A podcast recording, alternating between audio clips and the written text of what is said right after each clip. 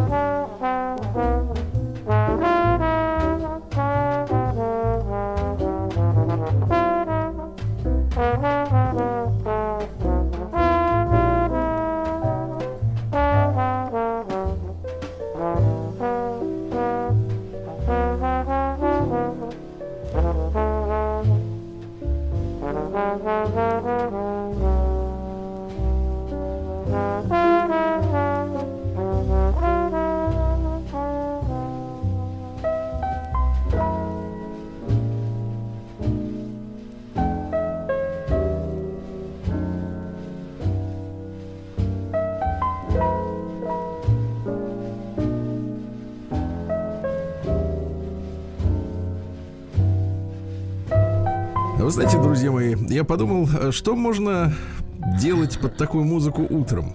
Вы знаете, вот все то же самое, что вы делаете, сидите и... За рулем, то и продолжайте делать. Да нет, не за рулем.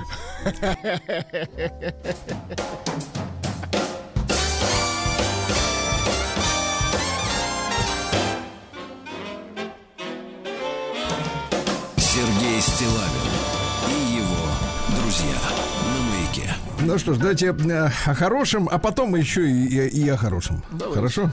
Вот, во-первых, получил письмо от э, Максима из Екатеринбурга. Э, вечер добрый, Сергей Валерьевич. Ну, это оригинальный из Екатеринбурга. Благодарю вас и всю команду «Маяка» за наш прямой эфир. Вот, человек на Кавказе занимается эльбрусской косметикой. Помните? А нас теперь, говорит, знают и на Камчатке. Всем здоровья процветания. Видите, как Ну, хорошо. отлично. Вот вам становится лучше от того, что вы Всё- помогли всё лучше человеку. И лучше, да. Меры, честно. Когда вы уже вспухнете от того, что вы сколько добра-то я, сделали людям. давно вспух. Очень приятно вспух. Да. Нет, да-да, желаю счастья в личной жизни. Вспух. Да-да-да. Слушайте, а да, товарищи информируют нас Так, давайте. о том, что ситуация-то переменилась мал- малость э, вот э, по всему миру, и э, в том числе и в, в сфере отношений мужчин и женщин. По всему Вы миру. знаете, да? Я, конечно, жду, когда банка Шпрот станет той твердой золотой валютой, вот, которая будет открывать двери и сердца. Ну Вот, но пока сдвинулась с мертвой точки. Прислали скан э, анкеты с сайта объявлений женщины по имени Аннет. Красиво. Мгм. Да, я согласен, красиво. Дальше еще красивше.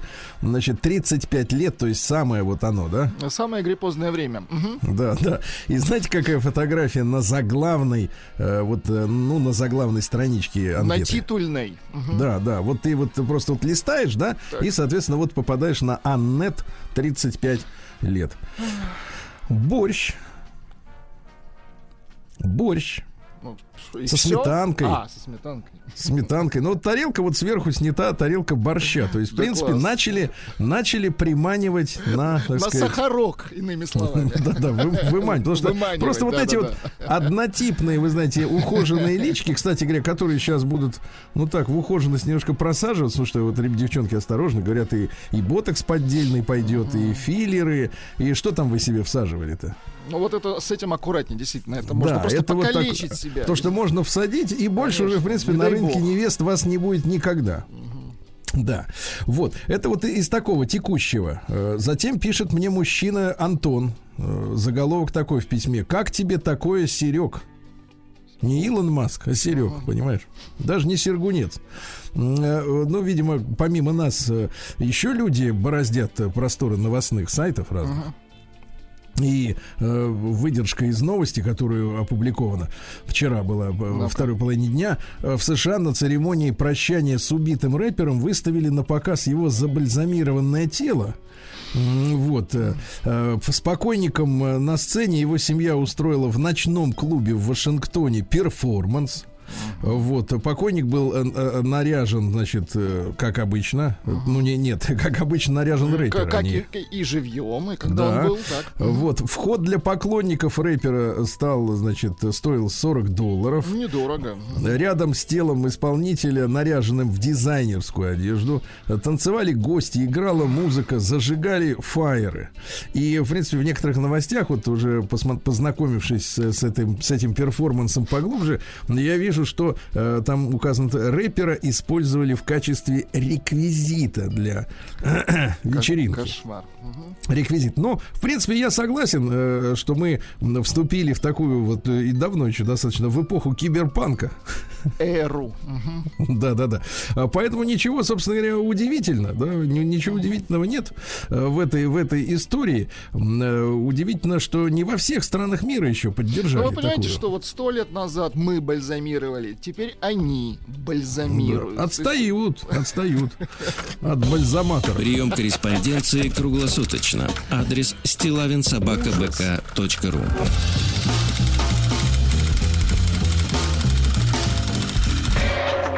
Фамилия Стилавин 2 Л. Ну и не мог пройти мимо э, э, письма, которое подписано следующему, то есть вот к письму приложен файл. Ага. На файле надпись «Письмо Стилавину». Скромно. В самом письме, э, так сказать, э, текст такой. Утром на два часа бросил работу, не сочтите за труд уделить пять минут Илья. То есть два часа человек не зарабатывал, Мгм. Ради а писал. письма. Мгм, Очень Да. хорошо. Это прекрасно. давайте. Значит, давайте проч- ува- уважим э, чужое Ну, рабочее конечно. время, правильно? Два часа уважим. Здравствуйте, Сергей Валерьевич. А вы каждый подумайте, в какое время уложились бы вы с таким письмом? Давайте. Да.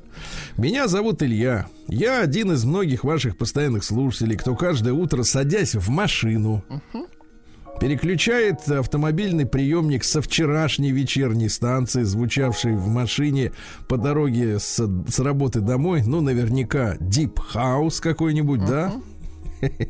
Ну точно На не Джерри Маллиган. Да, на ваше утреннее, значит. Я один из тех, кто приезжал в свое время за выигранным у вас с Генкой компакт-диском с вашими песнями на Петроградку в офис Радио Модерн на Малой Посадской. Ох, как давно это было. Так. Да. У вас была такая игра, надо было угадать название фильма по пересказанному сюжету с разными запутками в именах, в временах действия и так далее. Да, называлась рубрика «Кинофарш». Точно. Мгм. Можете, кстати говоря, в интернете послушать «Кинофарш. Собака Баскервилли». Нет, обязательно добавляйте. Если лениво смотреть эти фильмы, просто послушайте. Там за две минуты вам... принципе, Да, некоторые спрашивают, суть. а почему, почему вы Так. эти, эту рубрику перестали делать? А я вам честно скажу, кончились Э, фильмы. Фильмы, точно. Да, а сериалы сожалению. пересказывать, ну, чуть сложнее. Дольше будет. Да. Так вот, я угадал и дозвонился, пишет Илья. Хорошее было радио. Много талантливых ведущих. Вот.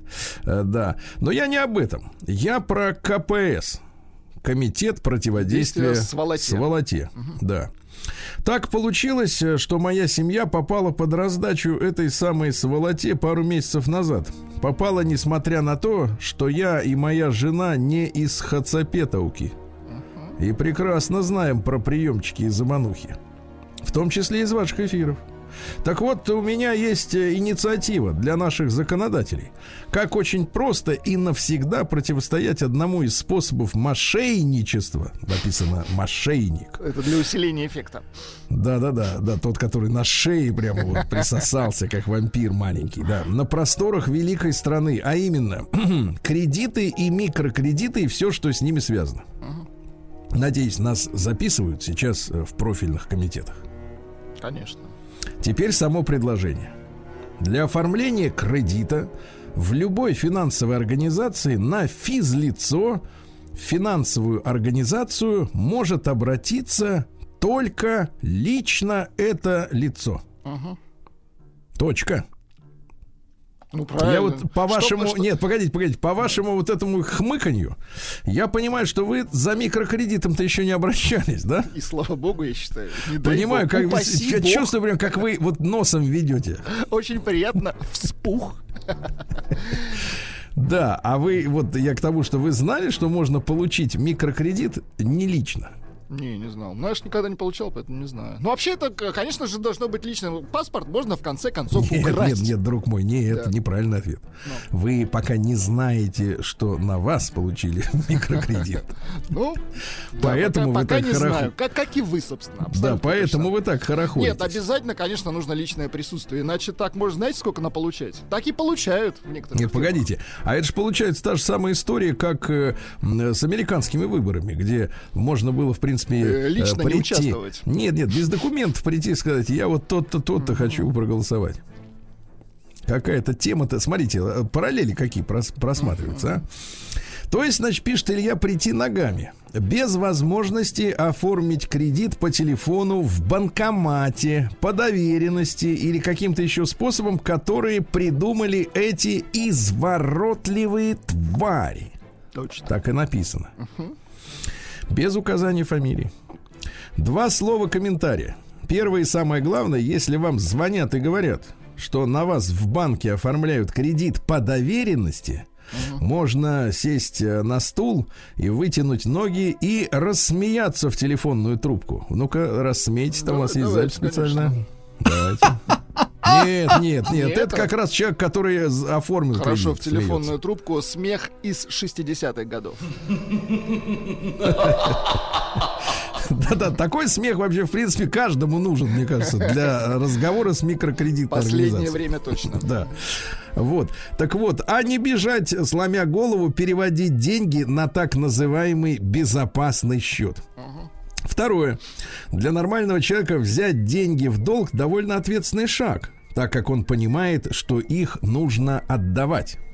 Это Ну, на что намекает, что это берут что, те, это которые... так думают приличные люди. Да-да-да. Те, кто берут, они думают, что можно, в принципе, и не отдавать. Погодите, он намекает на то, что у нас полным-полно неприличных, что ли? ну, которые нет, хотят нет, вы же зажать. сами говорите нет, нет, да и да. Нет, ну я встречал таких уродов. С виду они, кстати, абсолютно приличные. Да-да-да. Даже приятные в общении периодически. Веселые, да. Да, да, веселые такие по жизни могут рассказать баечки, потрясти кудряшками седыми. Да. Так вот, э, и поэтому прийти в банк и взять деньги для нормального человека не составит труда. Только еще раз э, э, подтвердить банку и самому себе желание получить и вернуть их.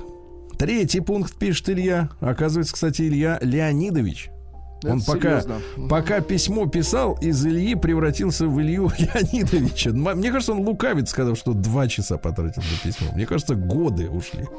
Да. Третье. По дороге в банк, даже если вас попытаются обмануть еще каким-то новым, пока не выдуманным, не, не, не выдуманным, не, ста- не вставшим публично известным способом, у вас есть время спокойно обдумать ситуацию и попытаться понять, что ты делаешь, куда ты идешь, зачем тебе эти деньги. Помните, женщин наших таскали на тренинги по осознанности? Вот мне кажется, людям, которые вот так вот бегут, действительно перекидывать какие-то какие деньги на какие-то счета, вот им не хватает осознанности как раз в данный момент, да? Четвертое. Сегодня при проведении платежей между организациями налоговая инспекция заставляет их, то есть организации, самостоятельно проверять контрагентов на состоятельность. Мгм. И если окажется, что вы связались с кем-то не тем, Так. в этом будет ваша вина. Также и с банком. Если он выдал кредит не условному Иванову, а его клону с похожими усами, и камеры видеонаблюдения это подтвердят, то виноват банк, а не условный Иванов, у которого пять минут назад в метро украли паспорт. Понимаете? Надеюсь, с вашей помощью, Владислав Александрович, под- протолкнуть эту инициативу и слегка облегчить жизнь нашим людям.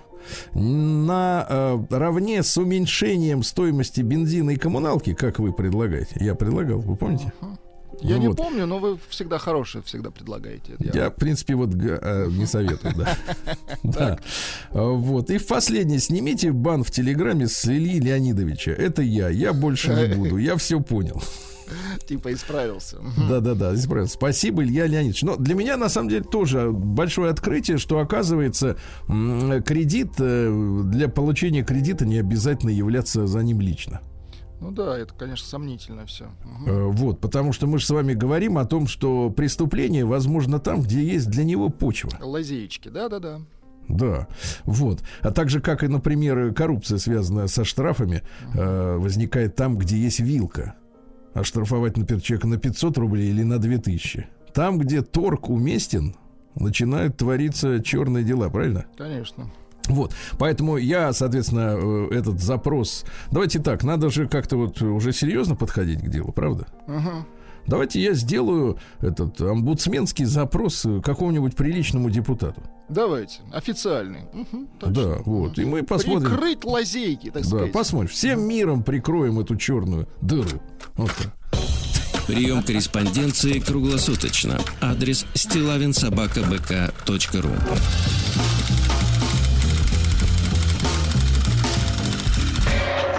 Фамилия Стилавин 2 Л.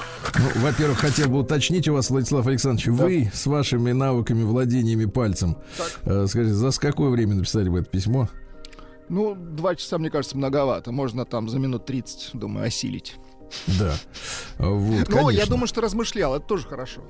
Так, более того, может быть, даже и э, снова, он же не рассказал о том случае, в который влип э, сам. Может быть, отвлекся на страдания в это время. Я вам, кстати, переслал письмецо. Посмотрите, пожалуйста, фотографию замечательную. Э, ради которой посмотрим. все это затеяно. Но я пока Владислав Александрович опять же тем же самым пальцем открывает фотографию, скажу, что да, да, вот, вот, вот, вот эта реакция, вот ради нее, собственно говоря, да, и, и переслал. Это Значит, искусство. да. на фотографии действительно искусство, искусство в капюшоне, я бы так сказал. Слегка прикрытое искусство, я вам так скажу. Да-да-да. Хотя, конечно, выпирает. Да, да, да, выпирает везде. Трещит, можно сказать, по, По швам. швам. По женским Значит, швам, э, так скажу. прислал, прислал мне мужчина э, картинку шведской куклы из силикона. Э, Текстура кожи похожа на 99,8% на кожу человека. Класс. Мгм. Вот. А Полностью приспосабливаемая к любой позиции, какой вы хотите. А По всему телу 100 датчиков разбросано. А, достаточно гибкая конфигурация. Да, 100 датчиков. Не указан, правда, вес конструкции. Слушайте, ну вес всяко полегче нату- натурального продукта, я думаю. Вот этого нажористого, да? Да, я согласен. С, ко- с костьми, как вы выражаетесь. Да, да, да. А, да. На приватных частях 30 датчиков. Вот. Ну Вот. э, э, хороший встроенный горловой звук.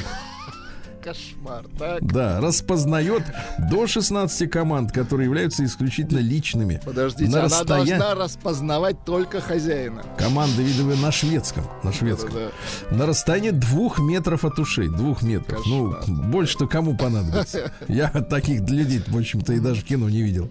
Которым надо больше двух метров. Больше двух. Динозавры давно вымерли, да. Так? Да-да-да. Ощущается пульсация разного рода. Ишь То есть бьется сердце по-нашему. Ага. Преимущество. Ну-ка, давайте, плюсы. Да. Она не говорит. Да, это что плюс. То есть, в принципе, только вот горловой звук. Причем я так понимаю, что с- э, уровень звука тоже можно отстраивать и биение сердца. Это Да, тонкая звук настройка, такой из да. серии. серии. «Э». Вот, при- примерно так. Она не толстеет. Но, в принципе, я вам скажу так, бедра прокачаны так, что Куда дальше уж, уже куда уж там толстеть-то? не надо, да. У нее не бывает э, сложных дней. Э, м, да, это я пропускаю. Никогда не ходит по магазинам. Ну, это скорее минус, наверное, да? Если бы Ну, еще если и по магазинам она Нет, ходила. если по пивным магазинам, тогда, конечно. У нее нет мамы. Это плюс. Да, у нее никогда не болит голова, не ходит в парикмахерскую, не смотрит дециметровые каналы.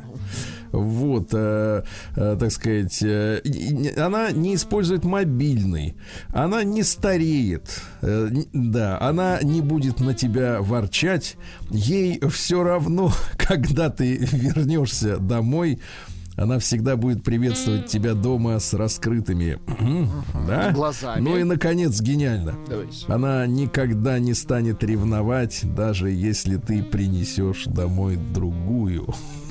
Куклу. И за все это 6 тысяч долларов. 6 тысяч долларов. За все это без мамы, понимаете? Без мамы. Мама стоит минус 6, понимаю.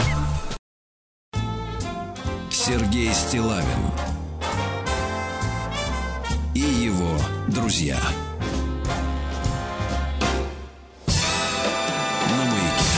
Ну что ж, товарищи дорогие, у нас сегодня 6 апреля, и сегодня День работников следственных органов России. Очень хорошо, Вы поздравляю. были под следствием когда Никогда. А вы? Это вы про прошлое, да? Я Понимаю. про ваше прошлое, конечно. Да. Международный день спорта на благо развития и мира. Вранье, чушь, профанация, лжецы, подонки. Все сказал. Вот. Сегодня день работников морсковского трамвая. Морсковского? Морсковского трамвая, да, выехал в рейс э, много лет назад. А в Беларуси отмечается комоедица. Э, дело в том, что пробуждается медведик. Понимаете, да, приготавливают особенные кушанья. На первое, э, значит, сушеный репник в знак того, что медведь э, питается растительной пищей и травами. На второе блюдо овсяный киселек, потому что медведь любит овес. Да, а на Он- третье... он что, лошадь? Что значит любит овес? Ну а что еще жрать-то? Хорошо. Ты бы пожил вот так вот в лесу. Ну, может, ты бы сам Не пожил. только овес, мох бы На- стал бы есть. На овсе-то знаете, как можно Да, да, да. Вот. А на третье он хочет гороховые комы. Ишь ты.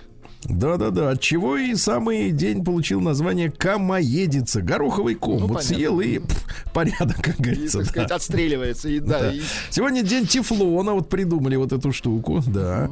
Э, А помните, в нашей рубрике э, «Сделано в России» мужчина прекрасный в Петербурге восстанавливает тефлоновые покрытия. меняют на более качественные, да? Да, да, да.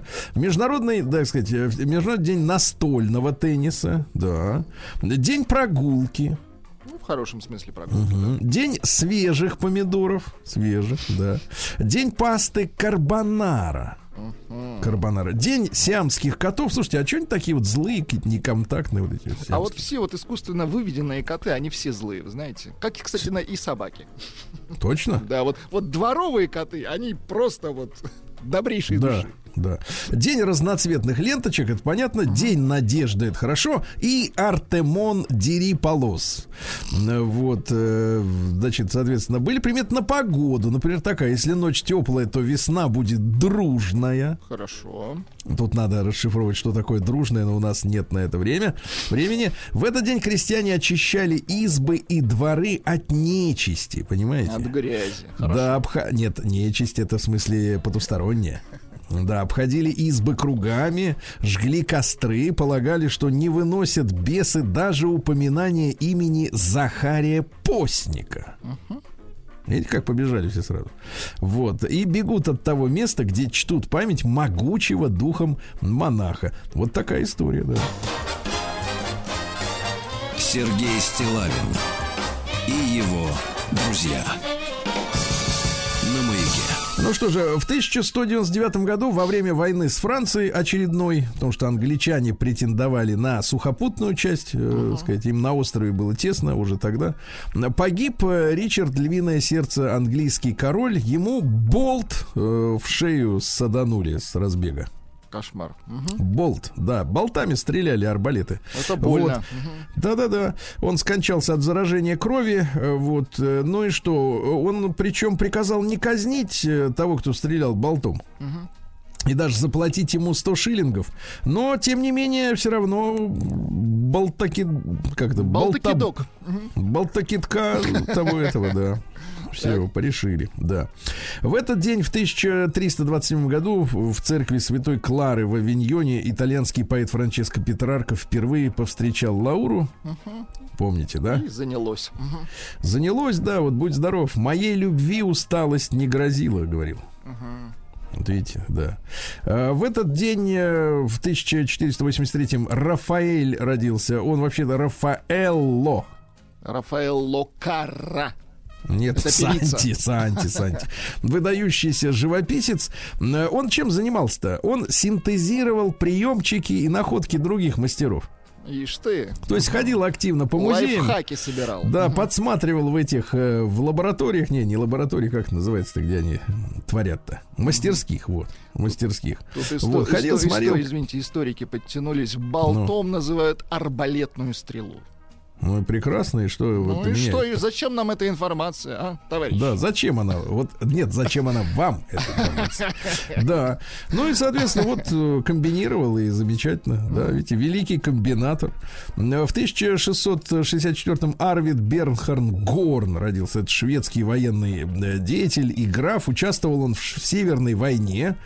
Учил, э, ну, понятно, на стороне шведов. Учил военному искусству будущего короля Швеции Карла XII. А потом э, критиковал его за военные авантюры. То есть сам научил. Вот смотри, вот так надо. А потом говорит, да ты что, идиот, что ли?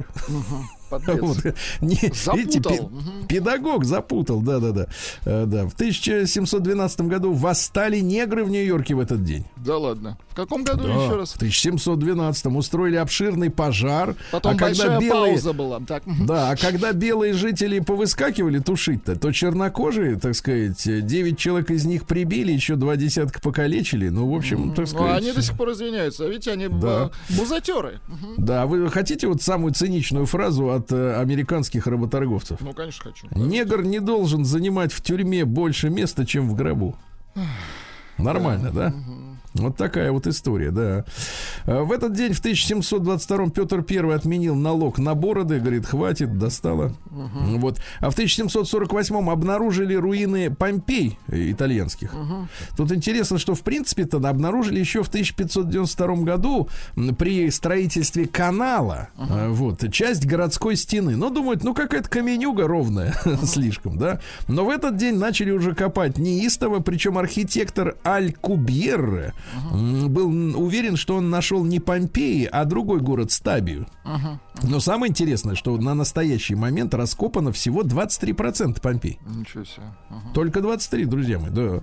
А, что же, в 1810 году м, Филипп Гассе родился, английский натуралист, который придумал аквариум.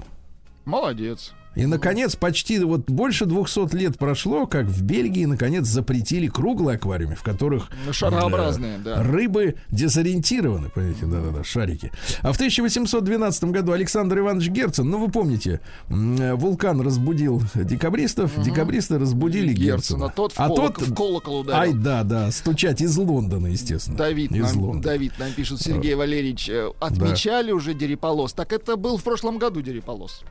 Конечно. Конечно. Это, ни- ничто нам не мешает отметить еще раз. Конечно, это же ежегодный магазины праздник. работают. Конечно. Да. Нет народа, вошедшего в историю, говорил Герцен, Так, который можно было бы считать стадом животных, так. как нет народа, заслуживающего именоваться сонмом избранных. Мгм. Ишь ты. Да, да, да. А, или, например, проповедовать сам вон, а увлекать с трибуны, учить с кафедры гораздо легче, чем воспитывать одного ребенка. Ну, самокритично, конечно. Конечно, чем он там занимался-то? В 1830 году в США Джозеф Смит основал церковь Христа, мормоны. Понимаете, да? Там, значит, какая, так сказать, э, история? У них есть, со- собственно, космология Мгм. и есть план спасения. Ну, то есть у, Да. них, у них свои есть науки. Да, в котором есть доктрина о предземном существовании. То есть вот, э, Предземном. да, вот есть на Земле, да. А есть Более еще того, не откопанные. а, Понял? да, можно, например, э, так сказать, э, в лоно церкви привлечь мертвеца. А, я смотрю, они весело живут. То есть вот он уже умер, они его могут туда, так сказать. вот, Прикольно. да. Мгм. Бриг- Ну, есть варианты, видите. Можно работать. Да, в тысяч... можно жить и работать, главное. Да. В Припеваючи. 1836-м Николай Васильевич Склифосовский родился хирург. Родился он в Херсонской губернии, близ города Дубасары.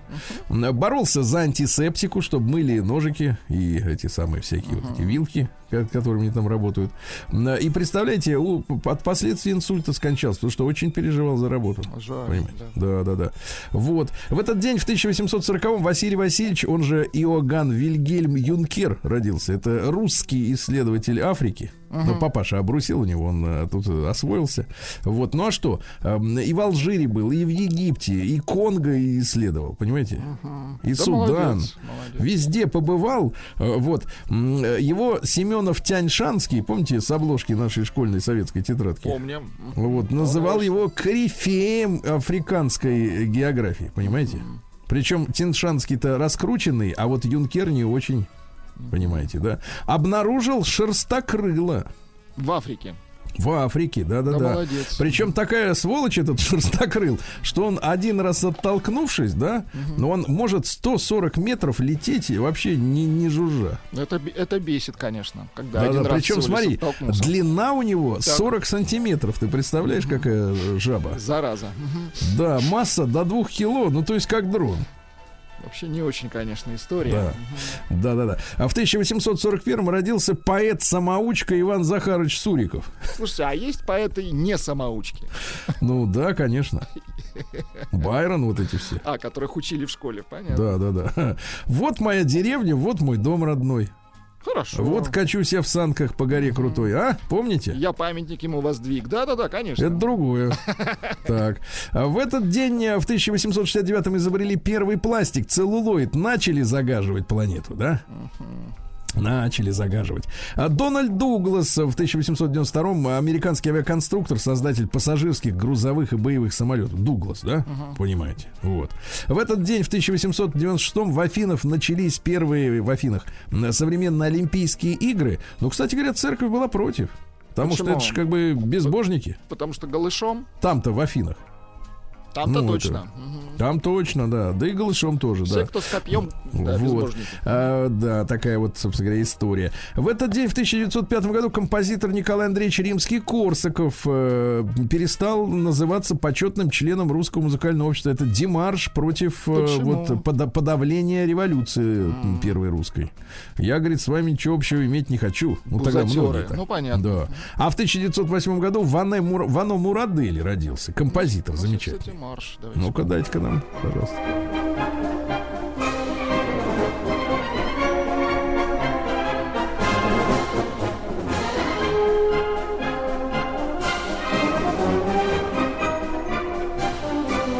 Видите, как замечательно, да, да, да. Жизнерадостно. Вот, э, не то, что жизнерадостно, а хочется строить. Вам хочется строить? Да вы уж отстроились. Куда вам еще строить? Вот в 1912 году на автомобилях появился первый электрический стартер, но пока не Хорошо, массово, пока не хорошо. массово, для богатых, естественно, да. А в 19 году в Киеве прошел День пролетарской культуры. Это первый массовый советский праздник. Понимаете, да? А, Кстати, возглавлял идеологический пролет-культ, то есть пролетарскую культуру, э, некто Малиновский, который сказался Богдановым. Интересно, что сам Богданов э, пропагандировал собственную теорию омоложения через переливание крови, в том числе и от животных. Ну, это популярная да? была, да. Вот. Э, После 11 переливания со студентом наступила смерть. Студент выжил, а, так сказать, э, Богданов того просто. этого. Представь- Но это ж как надо верить в свою теорию, чтобы так и сказать, да? Сергей Стилавин ну что ж, друзья мои, 95 лет э, отмечает сегодня со дня рождения Джерри Маллигана. Это Да, замечательный американский джазовый музыкант, которым вас э, Владислав Александрович будет сегодня почивать.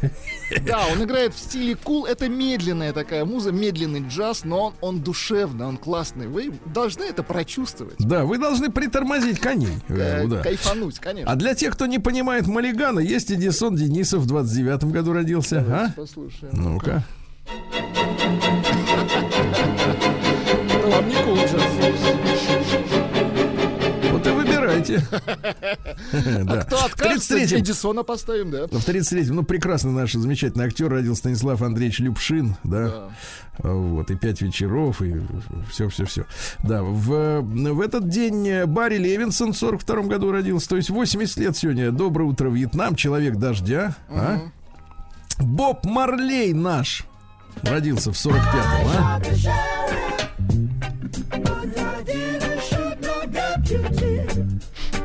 Скажите, пожалуйста, а вот депьюти, а вот э, культура, связанная с вот такой музыкой, с ямайской жизнью, она Я вот знаю, про почему? что- Про что вы хотите спросить? Потому что в дыму они все это играют. Но там не нужно спешить, кстати, как и у Джерри Маллигана. Это спокойная музыка. Да, да, да. быстрых. Вот. э, любовь трудна, когда это любовь. Он какой умный мужчина.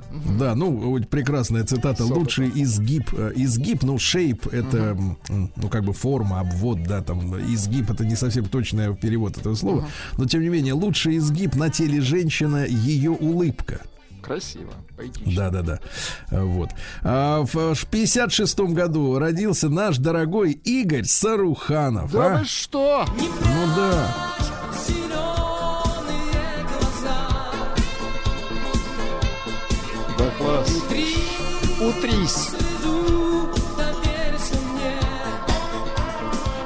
Достаточно. Я вижу, вы Ну, погодите, начали погодите. кайфовать. А из- это- да, это я уже начал при- приплясывать. В 57 году в Нью-Йорке перестали ходить троллейбусы. Их специально уничтожили, чтобы люди Покупали ездили на машины. машинах э, и покупали бензин, потому что нефтяным боссам троллейбусы они поперек горла в буквальном смысле были, да. А вот сейчас жалеют. Да. При нынешних-то ценах на, бенз, на бенз. А, Вот. А В этот день, в 65 году, в э, Штаты запустили первый в мире коммерческий спутник связи. То есть э, за деньги. Продавали услуги, да? За деньги, да. В 66 году совершили подвиг наши военные летчики Капустин и Янов э, на самолете Як-28. У них отказало управление, они летели над западным Берлином. Ну, тогда была Германская Демократическая Республика, и поделенный на несколько частей, а точнее надвое, потом уже Западный Берлин, ну, Берлин на советский и антисоветский, да, и летчики могли катапультироваться, вот, но они уведи, увели самолет от э, жилых кварталов, чтобы ну, ради безопасности. Ну, молодцы. Ну, настоящий герой, да. Еще раз, Капустин и Янов. Э, в 1969-м Пол Раддед родился. американский актер. Не так давно, несколько месяцев назад, его один из э, глянцевых журналов признал самым красивым мужчиной. Ну, я даже не ну, знаю, их там, это. Ну, это ну, фильмы, это фильмы, пожалуйста. Сорокалетний девственник, немножко беременна, взрослая неожиданность, люблю тебя, чувак. Ну, крепкое кино, крепкие вот. кинофильмы. Дело да. в том, что дело в том, что Радд является потомков, потомком еврейских иммигрантов, которые приехали из э, Белоруссии и Польши. Угу. Вот. А вообще у него фамилия Рудницкий. На ней его сократили до Раддад. Они любят сокращать, да? да Поздравляем. Да, да. Вот. А, а мама была Галдштейн. Ну, в общем-то, в принципе, порадуйтесь. В 71 году э, Кирилл Александрович Андреев родился. Ну, мне кажется, основа поп-коллектива Иванушки Интернешнл. Основа Матвиенко, я вам так скажу. Нет, нет, я имею в виду, так сказать, на сцене. На сцене, на сцене их давно конечно. уже не было, клипы смотрим.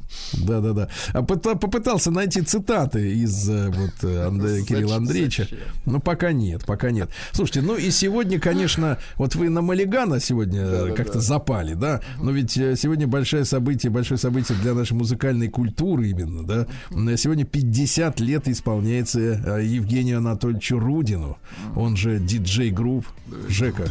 Жень, с днем рождения. Да. Вообще в другом стиле работает, но были и такие как бы эксперименты. Ну, а вы знаете, что, конечно. Э, что Андрей Женечка учился вместе с Андрюшей Малаховым в одном классе? Видите, какие разные судьбы, да? А мне кажется, одинаковые. Одинаковые, да. Оба пробились в люди. Да. Это не вам решать. Да, да, да. А, Жень приехал в Санкт-Петербург, поступил на вокальное отделение при консерватории. Два года пел арии и романсы Чайковского. Можете себе представить? Что ж он раз так вот разочаровался? А, потом произошло страшное. Произошло страшное. В 91 году один из его друзей... Подсунул э, пластинку Карла Кокса. Нет, при, привел на вечеринку вечеринку на Фонтанке, где он впервые увидел, как диджеи играют музыку с винила. Ну, понятно. Да. Ну, кстати, Женя человек разносторонний, он э, коллекционирует вино, окончил курсы сомелье, понимаете? Неплохо. Вот. Э, э, чего нельзя сказать про Дениса Ильича Клявера? Вот что-то не читал про него, что он коллекционирует вино и окончил курсы сомелье. В 75 году родился член дуэта «Чай вдвоем». Ну, давайте чуть-чуть. Подари мне сердце на часов а нет каких-то цитат от него? Мне тоже пока, пока, не злоупотребляет. да. да? Вот, э, в 1978 году э, заместитель генерального секретаря ООН и чрезвычайный полномочный посол СССР в ООН Аркадий Шевченко сбежал на Запад, попросил э, политическое убежище. Представляете? У человека было все. Угу. Даже был зятем, я так понимаю, Громыка.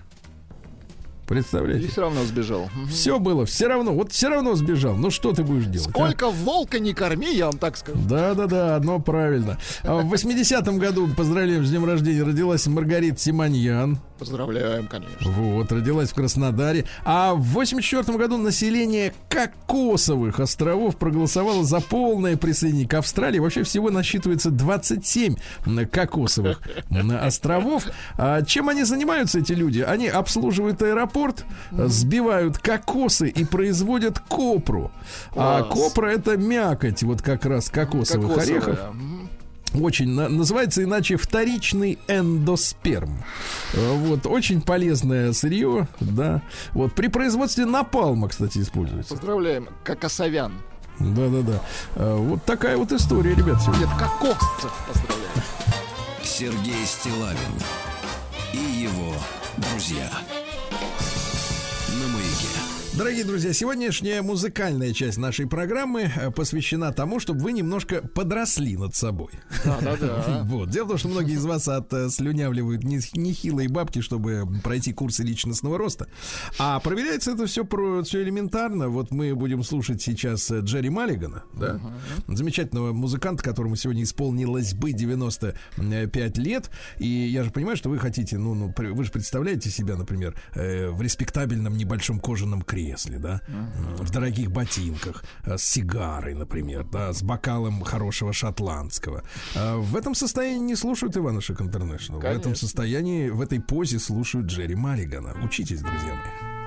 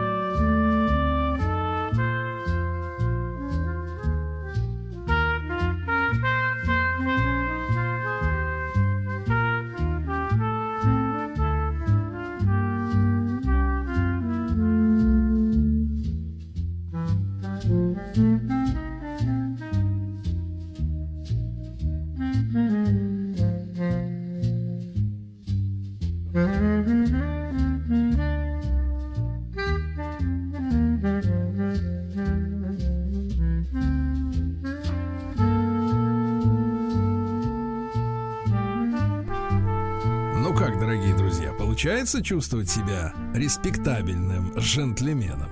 Нет? Тогда еще немножко. Терапия.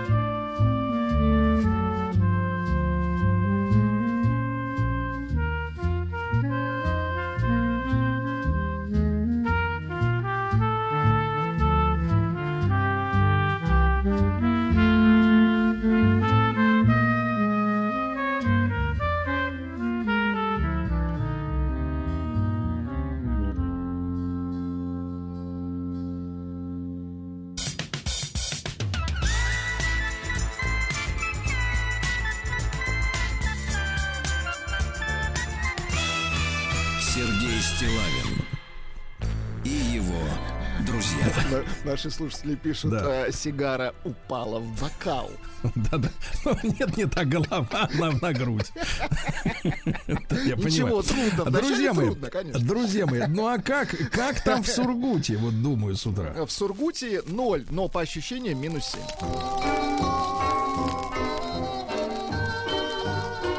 чтобы песней своей помогать вам в работе, дорогие мои. Так э, сургутчане, правильно? Правильно. Не путать Правильно. э, с каковчанами. Нет, сургутяне, вот так. Сургутяне. Элегантнее надо, элегантнее. А, искра от сварочного аппарата привела к крупному пожару на стройке в Сургуте. Ужас. Пострадавших нет, хорошо. Извините. Хотела подзаработать, но потеряла все. Сургутянка отдала мошенникам 2 миллиона руб- рублей. Понятно. Вот. э, житель Сургутского района два года проведет в тюрьме за то, что наговорил следователю лишнего. Правильно, нечего лишнее наговаривать. Да. А в Сургуте объявился вор-гурман. Он вынес из магазина камчатского краба, швейцарский шоколад, стейки из мраморной говядины. И На- виниловую пластинку Джерри Маллигана. Нет, нет, нет, а также гигиенические принадлежности. Средства для поддержания в доме чистоты. Ну, видите, какая история, да. Ну, а когда ты, извините меня, пережевываешь мраморную говядину, нужно, чтобы вокруг было чисто. Да. А, мужчина взял собаку э, друга и пошел искать закладку наркотиков. Отвратительно. А за ним шли оперативные сотрудники. Да, по следу собаки. Вот. А на улице Привокзальной э, уборка снега обернулась коммунальной аварией. Сорвали гидрант пожарный, представляешь? Жаль. Да, да, да. Вот, э, что же еще интересного? А вот, пожалуйста, в Сургуте выпустят разговорник на 16 языках народов, проживающих в городе. Отлично. Очень хорошо. Дружно живут Чтобы люди. понимать. Да, чтобы понимать, что тут да, творится. А посетитель, похититель, извините, велосипедов и деталей к ним попал в объектив камеры в Сургуте. Дело в том, что некоторые велосипеды он брал целиком, а с некоторых сворачивал детали нужные. Понятно. Да. А чиновники Сургутского района посоревновались в различных спортивных дисциплинах в пяти видах спорта. Прекрасно. Хорошо, спортивные чиновники это неплохо. Ну вот. Ну и совсем уже о хорошем. Давайте. Во-первых, золото на Кубке России по карате досталось сургутянину. Отлично. Поздравляю. Да. Давайте поздравим, э, э, соответственно, а- Арутюна Антоняна с победой. Да. И, наконец, в Сургуте готовится к сезону клещей. Первых укушенных врачи ожидают в апреле. Премируют. Вы первый. Это первый. Сергей Стилавин На маяке. А что ж, смотрю, я в последнее время полковник Тишковец замолчал. Потому что Гельфанд или Вильфанд стал Не, не говорить. надо вот так вот человека. Замечательный наш научный Конечно. руководитель гидромедцентра России Роман Вильфанд рассказал, когда москвичи смогут сбросить теплые куртки. Сбрую. Так, когда... Сбросить можно будет, когда будет плюс 13. Это не ранее второй половины месяца, да. А снимать квартиру в России стало втрое дешевле, чем платить за ипотеку. Хорошо. Да. В Сберавто рассказали, как подма... м, э, ну. Что, что сделать с автомобилем, чтобы побыстрее продать его.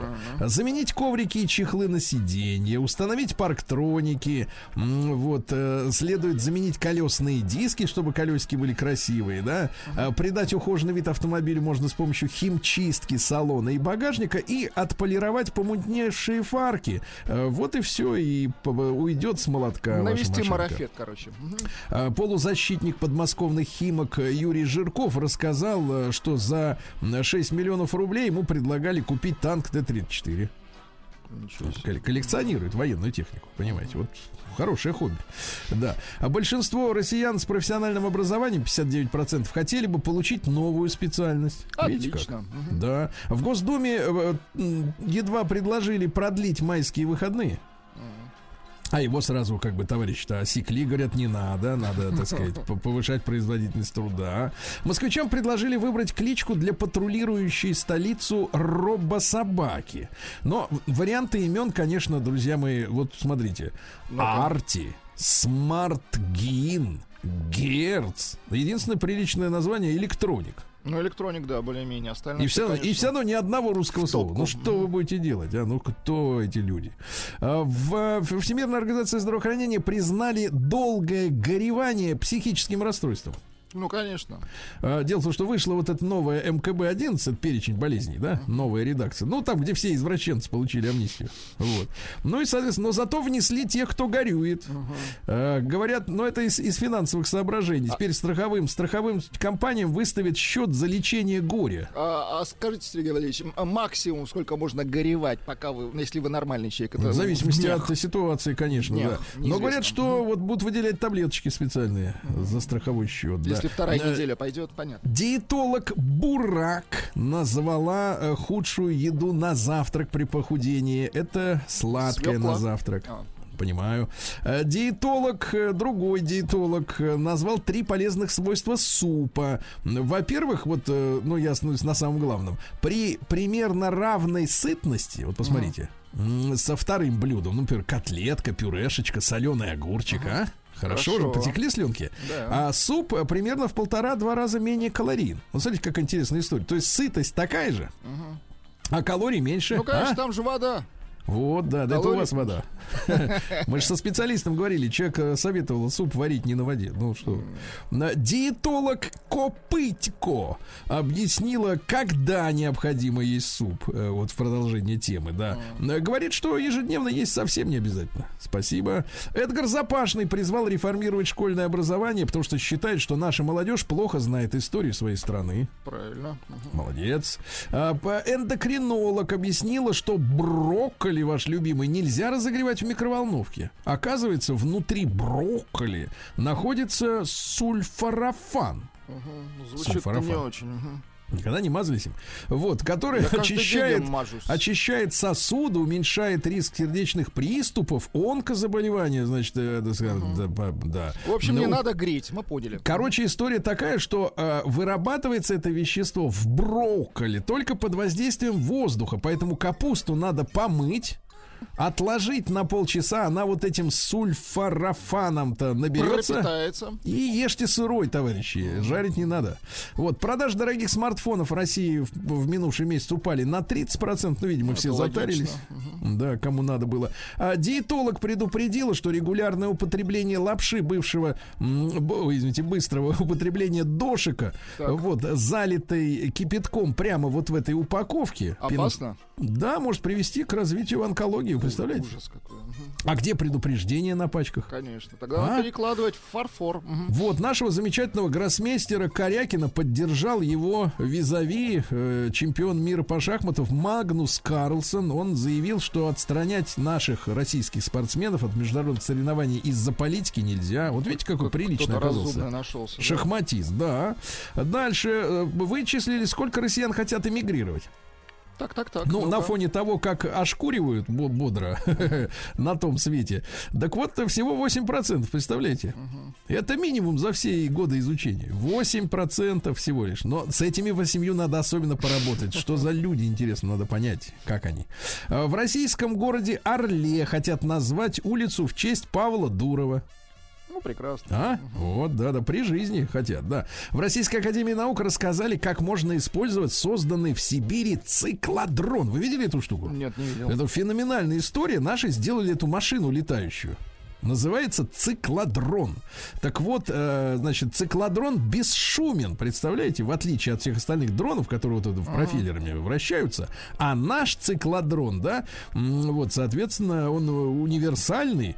Владимир Владимирович, говорят, показали его уже. Да класс, молодцы. Вот, отличная штука. Зампред э, комитета Госдумы по обороне э, товарищ Швыткин ожидает развала США через 50 лет. Товарищ Швыткин, у нас Нам- такого у нас времени нет. времени нет, нам надо быстрее, товарищ. Побыстрее, да.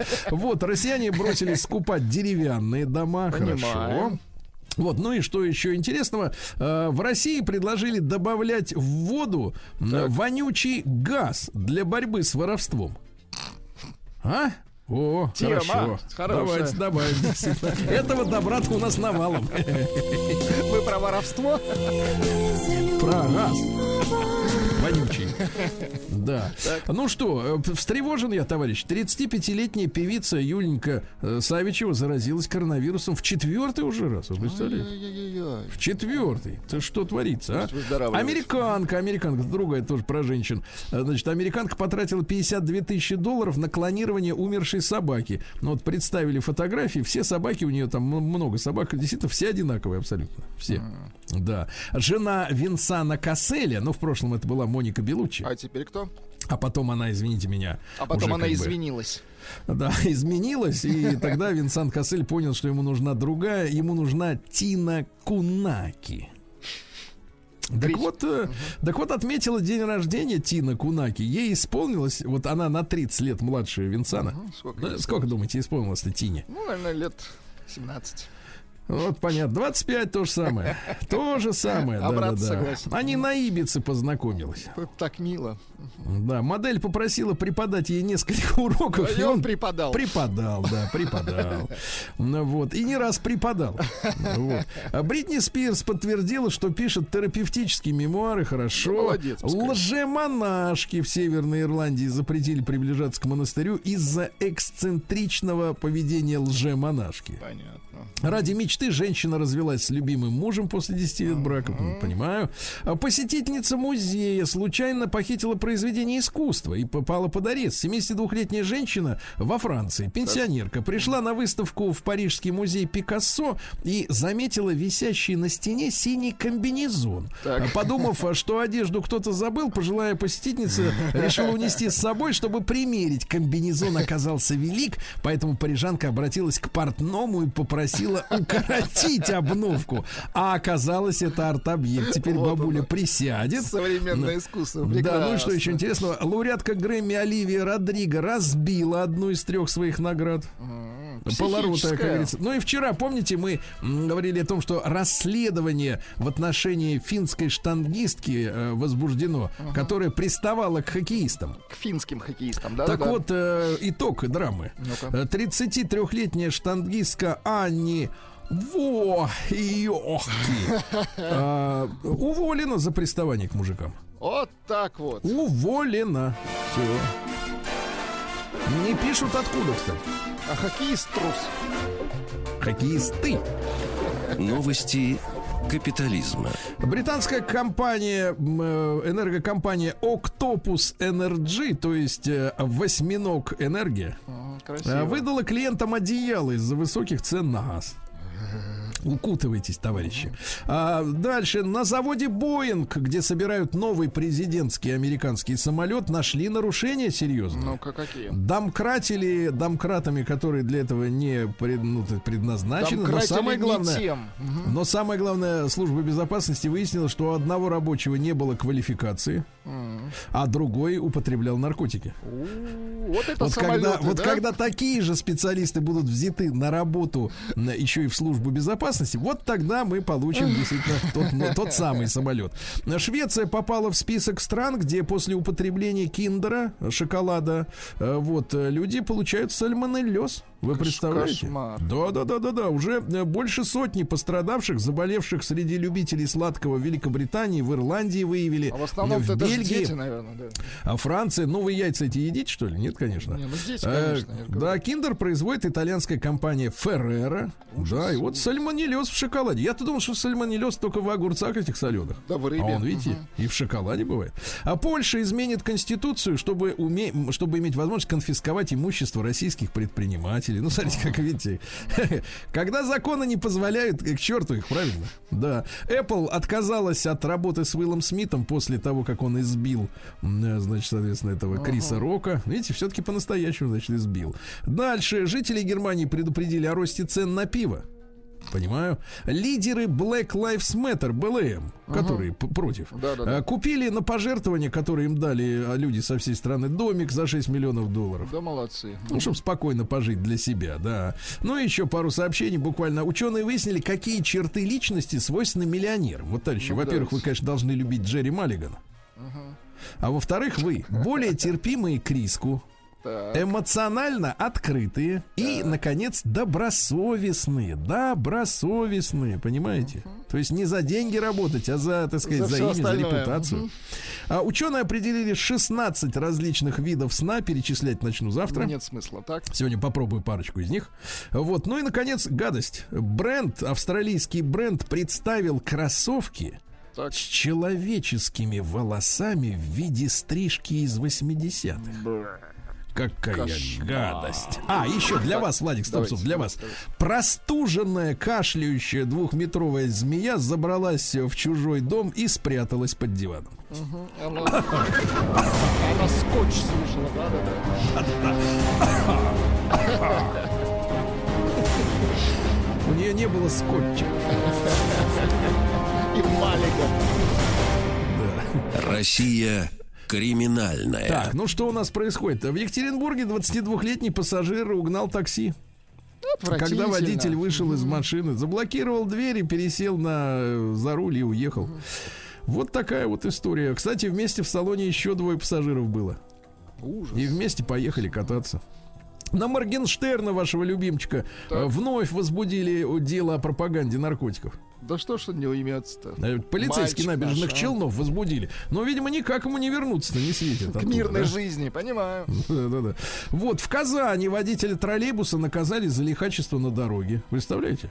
А то мы ну. совершил, совершил по вине водителя электротранспорта транспорта совер- было совершено 5 дорожно-транспортных происшествий. А то у нас какое-то, знаешь, такое иллюзорное представление, что лихачи это только вот м, водители легковушек, а вот за рулем троллейбуса ангелы господни едут. Ага. Нет, вот не, не везде.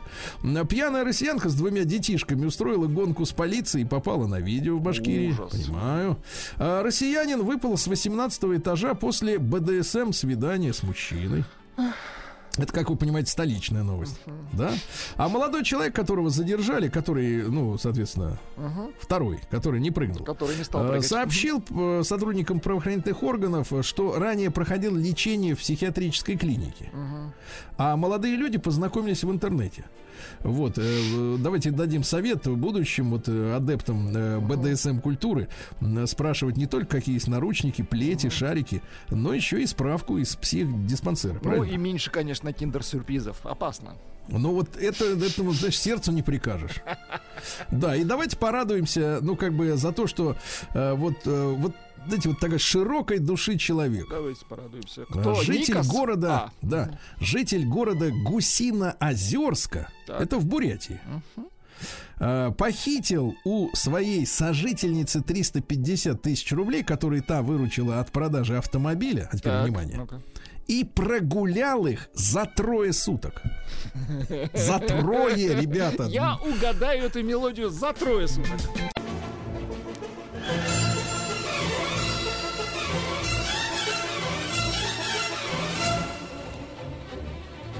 Сделано в России.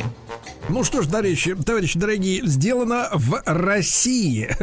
Вот, э, это у нас и товары, и продукция, и инструменты, правильно? Но у нас же нет таких вот, Владик, э, ограничений по номенклатуре. Нет, лишь бы Правильно. своими руками.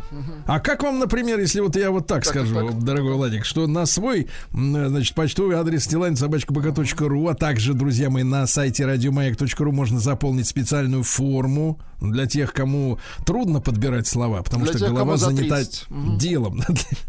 Да. Так вот, а если я вам скажу Так. такую, такую фразу «крем коко джамбо», О, боже. вы о чем подумали?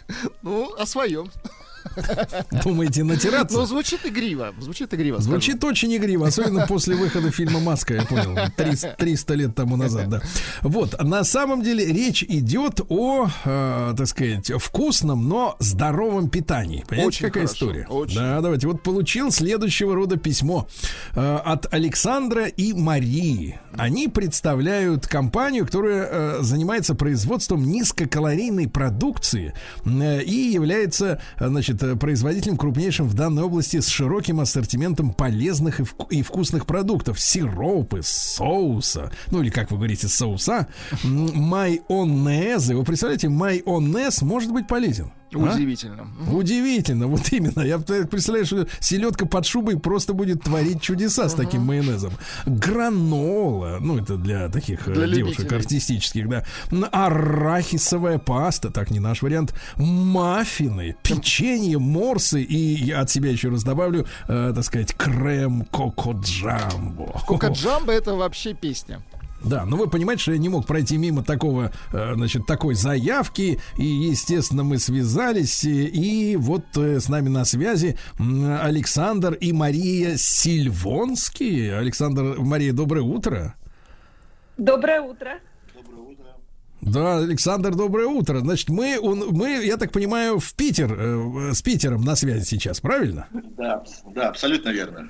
Вот, товарищи дорогие, но э, давайте так, глаза разбегаются, когда смотрю на ваш сайт. Сайт, кстати говоря, Владик, не так просто усвоить название на слух. Потому что звучит он так. Сейчас. Мистер Джемиус Zero.com. Я смотрю, легких путей-то не ищет, да? Причем Джемиус написано, написано максимально, максимально, Сложно. да, так сказать, иезуистски, да, я бы сказал, потому что написано Д, потом Джей, потом И, ну, в общем... э, Специально, чтобы не нашли. Да, да, это не, такое нельзя сразу найти в интернете, потому что когда ты начинаешь вот это коко джамбо, джем, абрикос и так далее. Значит, ребят, давайте, Саша, расскажите, вот в чем была изначально идея создать такую линейку э, вот продуктов питания? Ну, изначально я занимался очень много спортом э, и все время испытывал проблемы как толстяк, э, чтобы вкусно есть и питаться здоровой пищей. Вот. И, соответственно, все время экспериментировал дома нас различными кетчуп сварить или творог как-то безвкусно улучшить. И То есть, вот эта то есть не хотелось вам, э, не хотелось рукколу есть с утра до ночи, как женщина себя изматывает, Нет, да? нет, Нет, нет, конечно. Все время пытался найти легкие пути для того, чтобы диета шла легче вот, и без э, мучений. Так, а вот какой вы вывод сделали? В тех продуктах питания, которые вам нравились, да, но при этом э, приводили к печальным результатам. Вот как, какие компоненты самые опасные вот в той еде, которая нам нравится, она вот такая вот гадкая оказывается? Но самое главное, это, конечно же, углеводы быстрые, сахара. Мгм. Поэтому мы старались избавиться от них в первую очередь. Так, ну хорошо. И как вы э, на- на- натолкнулись вот на мысль делать вот эту рецептуру? Вы встретили Марию? Ну, безусловно, не без ее помощи. Так. Вот. Но на самом деле изначально а, идею мы подчеркнули а, через сеть, через интернет, да, и это был 2014 год, это был иностранный производитель, вот, но произошел кризис, который дал толчок нам всем освоить свое собственное производство, и с того момента сначала на контрактном производстве а, мы поработали, хлебнув с ними все проблемы бизнеса по-русски. Вот, э, ушли от них, потом во втором поработали, точно так же хлебнув, но накопив сил, опыт и знаний, открыли свое собственное производство, и с того момента мы абсолютно самостоятельные. А, Саша, а когда у вас, когда у вас, в каком году открылась ваша линия, где уже ваши люди делают ваши, так сказать, изделия? Два года назад. Два года назад. Саш, ну вот скажи, вот я пробовал разного рода вот эти так называемые, ну, без сахара, да, free, вот эти все вот эти дела, там, э, начиная с газировки коричневой, и друг, другое, там, все эти добавки, какие, как они называются, эти таблетки еще есть, знаешь, э, которые можно в Конечно. чай добавлять, вот все вот эти. И ты знаешь, вот пробуешь, и, честно говоря, тебе скажу, гадость. Гадость. Да, какая-то вот, знаешь, такое, знаешь, попытка. Вот я чувствую, что обманывают, причем задорого обманывают. да. Задорого жулье обманывают, потому что вкус не сахара, какая-то мерзость какая-то, да. Вот скажи, как вы решили эту проблему, да, чтобы было, потому что ты же на себе все это тестировал, правильно? Естественно, конечно. И на детях еще. И на детях, господи, святой. Ай-яй-яй-яй-яй, на детях-то как можно? Так, ну хорошо, Своих. давайте, вот Своих, серьезно, Своих какой продукт э, вот у вас получился первым из вашей линейки? Первые это были сиропы и джемы, в первую очередь. Мы Так. сделали. Вот, использовали там концентраты в сиропах, э, э, использовали концентраты соков в небольшом количестве и добав- добавляли туда загустители. Вот, и, соответственно, эритритол добавили, это натуральный подсластитель из э, плодов. Он содержится во многих фруктах, таких как дыня, груша, слива, естественным образом. А производят его из крахмалов вот, с помощью э, гидролиза. Слушай, а Из насколько, дрожжей, насколько, дрожжами, подскажи, пожалуйста, насколько по сравнению с обычным сахаром, или как ты научно говоришь, углеводы, мгм. а вот этот эритритол, какая-то Мгм. эритрея вспоминается, да. Вот, значит, э, насколько он, насколько он, насколько он сладкий по-настоящему и при этом не такой э, опасный с точки зрения нарастания жира на человеке. Он, он абсолютно не вызывает скачков инсулина, имеет нулевую калорийность, но он чуть менее сладкий, чем сахар, 0,7. Если сахар взять за единицу, то он 0,7. И приходится еще немного добавить а, другого подсластителя, такой как монохфрукт. Да? Так. Это зеленая дыня из Китая. Ее производят только в Китае. Вот, и, соответственно, она в 250 раз слаще сахара, и поэтому нужно ее совсем немного добавить. И вот, получается, эритритол и монохфрукт дает нам сладость сахара. Так, хорошо. А вот э, на- наполнение, ты говоришь, там немного сока, да, вот в этом сиропе. Да. А вот основную массу, что из основная масса, что из себя представляет? Но в, в сиропах основную массу вода составляет. Честный ответ. Основная масса это вода. Ну, смотрите, значит, первыми были сиропы, да, и, и джемы. Я вот Ну, зашел, опять же, на ваш, на ваш сайт, который трудно найти, если ты будешь писать по-английски мистер Джемиус Зиро, то ты никогда не найдешь этот сайт, потому что он написан. Вот тот человек, который придумал, как написать этот сайт, я чувствую, что э, половина этого человека училась в немецкой школе, половина да, в, в английской, и вместе они соорудили это Это название адское, да. Но тем не менее, значит, смотрите, есть майонезы, да. Вот, вот это мне очень интересно. Ведь майонез это сплошной жир, правильно? Вот обычный. Да, абсолютно верно. Но в нашем случае мы используем меньше, меньшее количество жира, да, в районе 14% от общей массы, а остальное это у нас уже идет э, специальные крахмалы, которые создают эту основу самого майонеза, да, и вкусоароматические добавки. Горчица, уксус. Оливки. Да. Причем настоящие оливки. Да. Настоящие оливки? Да, Конечно. настоящие оливки, кусочки оливок. Да, да, да. Слушайте, Можно но вот а, положа руку на сердце, вот этот майонез, да, если им заправить, ну, я видел людей, которые и в борщ майонез пихают, это уж совсем, как бы, так сказать, это эстеты, эстеты от майонеза едения. Вот, скажи просто, а если действительно этим майонезом заправить, ну, оливье или шубу? Как следует вот, э, заправить? Да, отличишь от настоящего? Вот э, скажи нам по, по, по, по ну, совести. Основная идея Основная идея этого майонеза была сделать похожим его на майонез из э, нашего э, детства, из 90-х, там, 80-х, такой вот в пластиковых баночках, горчичный такой был вот майонез. Мы старались повторить его вкус.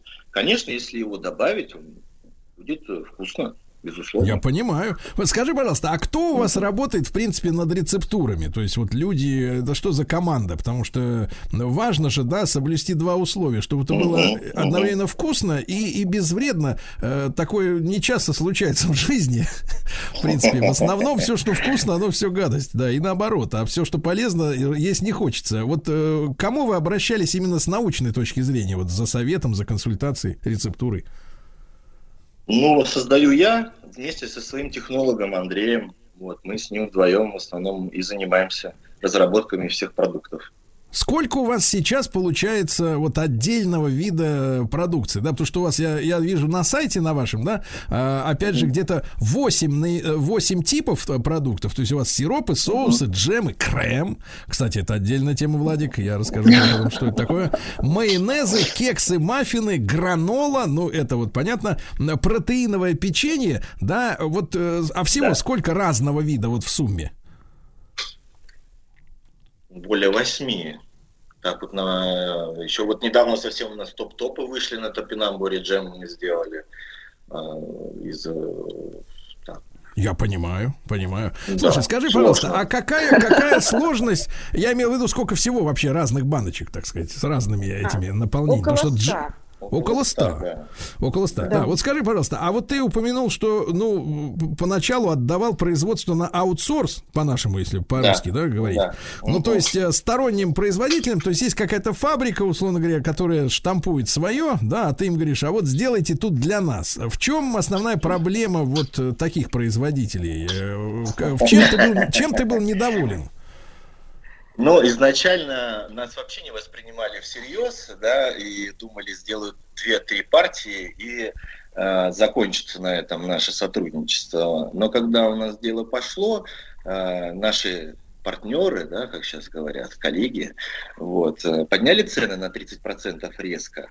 Вот. А через некоторое время стали еще и клоны появляться. Значит, они использовали мои идеи, разработки и стали делать другим очень э, умным товарищам, которые захотели заработать на этой же идее. То есть, погоди, они стали просто тырить, тырить твою рецептуру и гнать товар налево, да? Да, да. Ну, как, как рассказывают про китайские э, э, luxury компании, которые днем делают официальный, например, Louis Vuitton, а ночью, так сказать, такой же, но э, неофициальный. Но дешевле. Да? Абсолютно верно. А как ты, скажи, прищучил, это вот, наверное, важно для людей понять, как ты прищучил, приостановил воровство твоей рецептуры? Ну, просто пришли с документами и поговорили, ну, и сказали, ушли от них просто-напросто, оставили их с теми ребятами, с которыми они, наверное, до сих пор работают. Но такого развития, соответственно, у них, конечно же, нет. Потому что Понимаю. ну работать. и, друзья, мы очень важный момент. Дело в том, что один из компонентов до последнего времени, э, значит, Саша и Мария, они получали из Финляндии, но финские рабочие устроили политический демарш. Владик, ты представляешь?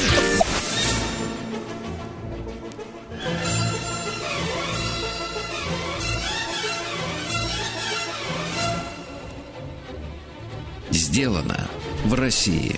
Итак, с нами э, отцы-основатели, то есть отец и мать основатели э, компании Мистер Джемиус Zero.com. Господи. А, производство низкокалорийной вкусной продукции Александр и Мария Сильвонские. Да, и вот я анонсировал уже финский демарш. Как вам объяснить, ребят? Во-первых, что за продукцию вы брали у финнов э, вот последние там пару лет? А, Мы брали у них э, жидкую полидекстрозу, это тоже такое э, сырье, э, которое применяется для создания так называемого тела в продукте. Да, в маффинах мы его используем, в начинке, которая идет в маффинах. Вот. И наши коллеги забастовали и сказали, что не хотят теперь больше грузить в Россию данную продукцию. А, Причем слушайте, забастовали рабочие. Рабочие, Ага, да. Именно ну, компании мы- именно рабочие. Ну, как, как организуется собрание рабочих, э, я видел в советских фильмах, да. Слушайте, а скажите, пожалуйста, а э, много вы у них закупали-то? Они, для них это существенная потеря, для самих? Ну, как нам объяснили, 30-40% у них было это рынок России. Владик, надо сказать слово придурки. Это в этом месте. идиотизм, мне кажется. Просто идиотизм. Хорошо, Они а хотят закрыться. Тогда смотрите, тогда смотрите, вопрос такой. А мы, соответственно, можем чем-то эту штуку заменить, э, поскольку идет же полная переориентация, получается, Европы, да? э, Кто-то подобное что-то делает э, в других странах? В других странах делают, да, но у нас изначально была идея работать полностью с отечественным сырьем, поэтому мы сориентировались, э, нашли местный институт наш в Москве, который занимается такими же разработками, съездили к ним, пообщались, и в данный момент мы разрабатываем установку, которая будет производить то же самое сырье у нас здесь э, в стране. То есть, погодите, Вот, на, поэтому- вашем, пред- на вашем предприятии, да? Ну, мы постараемся сделать, да, ну, у нас. А насколько с в этом точки зрения, э, Саш, Саша, а насколько с точки зрения сырья это вот, э, вот эта, так сказать, основа, она э, тяжела для исполнения? То есть само сырье для нее, оно э, какое-то имеет э, там, африканское происхождение? Или, или- Нет, нет, абсолютно нет, Сергей. Оно делается из, э, э, из топинамбура, из того же самого цикория, который произрастает у нас здесь, даже в Ленинградской области. Поэтому э, больших проблем мы не видим с этим. Так, если пессимистично говорить, то вот вы будете делать эту установку, ну сколько вам понадобится там э, месяцев там, э, чтобы вот свои потребности покрыть э, своими же силами? Я думаю, 12, 12, э, 24, ну, год-два, вот так вот. Год-два, да. И, и тогда можно Да. будет наших финских товарищей рабочих, да, так сказать, отправить уже, отправить уже на европейский рынок со своей да, да, да, историей. Слушайте, а что касается людей, которые у вас работают, сколько у вас человек вот сейчас в команде? Ну, у нас на производстве в районе 30 человек и в офисе 15. Мгм. Скажи, пожалуйста, а ты понимаешь вот э, э, такой портрет потребителя этих э, полезных, вкусных и, э, подчеркну еще раз, полезных, безвредных, да, по- вкусностей? Вот особенно Владик э, даже специально для вас, Александр и Мария, нашел песню Коко Джамбо, Да, да, да, посвящается да, да. Вы, вашему крему. да. Э, Вдохновила именно она вас. Очень детская песня. да. Мы выросли на этих песнях, я понимаю, и слушать их нет уже. Кстати, скажи, пожалуйста, Саш, э, так вот, э, э, крем Коко Джамбо, это там, это, это что такое? Я просто привык, что крем это когда ночной на лицо бабушка мазала. Нет, это такой десертный крем для добавления на оладьи. Вот, делается он из кокосового масла. И, соответственно, и что такая идея назвать его Коко Джамбо? Это переводится как э, кокосовый красавчик. Кокосовый красавчик звучит очень нехорошо. Очень нехорошо, да. Это клубная культура, я понимаю. Значит, вопрос. Слушай, скажи, пожалуйста, это по- похоже на к- к- крем-мед, когда вот взбивается, да, мед э, с каким-то, например, сиропом. Не, он больше на сливочный крем похож такой. Нет. На сливоч- Да, и возвращаясь к теме потребителей, да. я так понимаю, что вы в интернете ж продвигаете себя, несмотря на ужасное название сайта. Вот, а, э, да, мистер. Э, Вы, вы его отшлепаете. Да. В хорошем смысле. Вот, да, отшлепайте от нас. Да, потому что я, я, честно говоря, каждый раз читаю, удивляюсь, как вот логика была Как написать это можно слово. придумать, в принципе. Да, это человек, надо, надо его в поликлинику на опыты, да, специально нейро, так сказать, да. Вот скажи, пожалуйста, что за люди покупают? Вот портрет ваших потребителей в последнее время.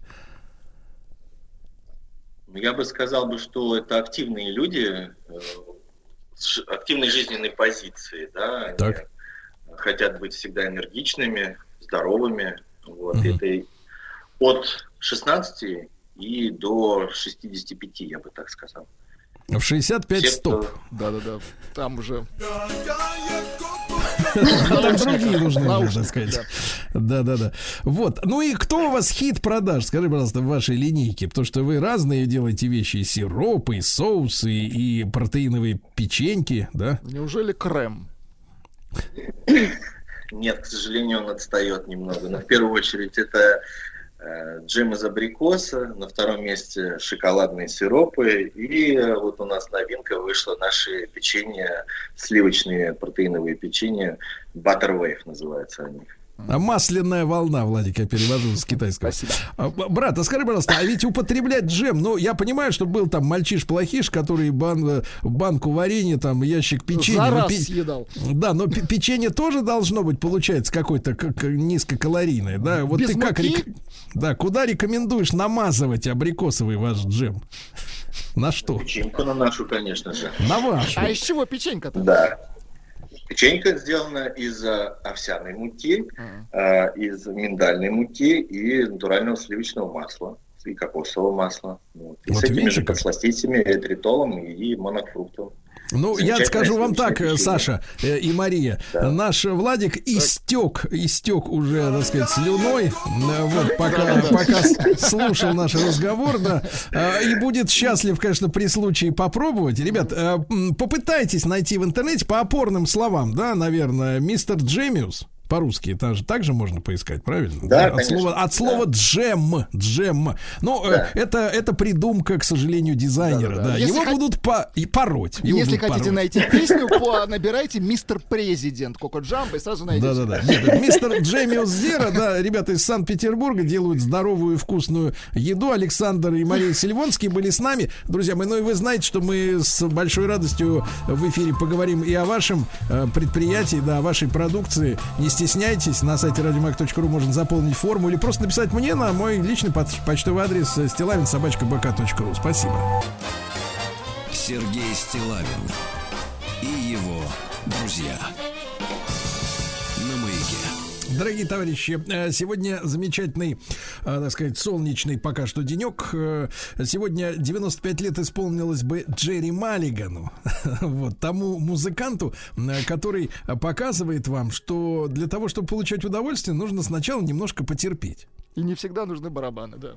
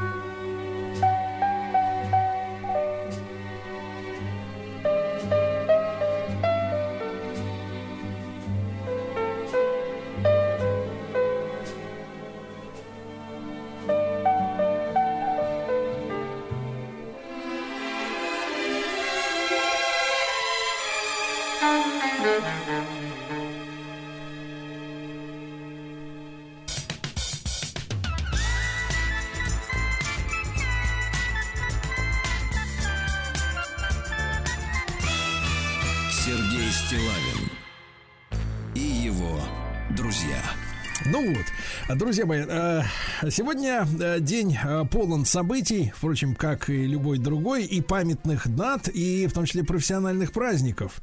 И сегодня, Владислав Александрович, я вас хочу поздравить со днем работника следственных органов. Спасибо. Вот дело, дело в том, что там работают такие же совершенно люди, как вы или я, или я, только поумнее. Только Точно, поумнее, точно. да, да, да. Но они такие же, в общем-то, в принципе, из плоти и крови. У них есть э, свои мечты, э, свои достижения, правда? Свои чувства. Вот.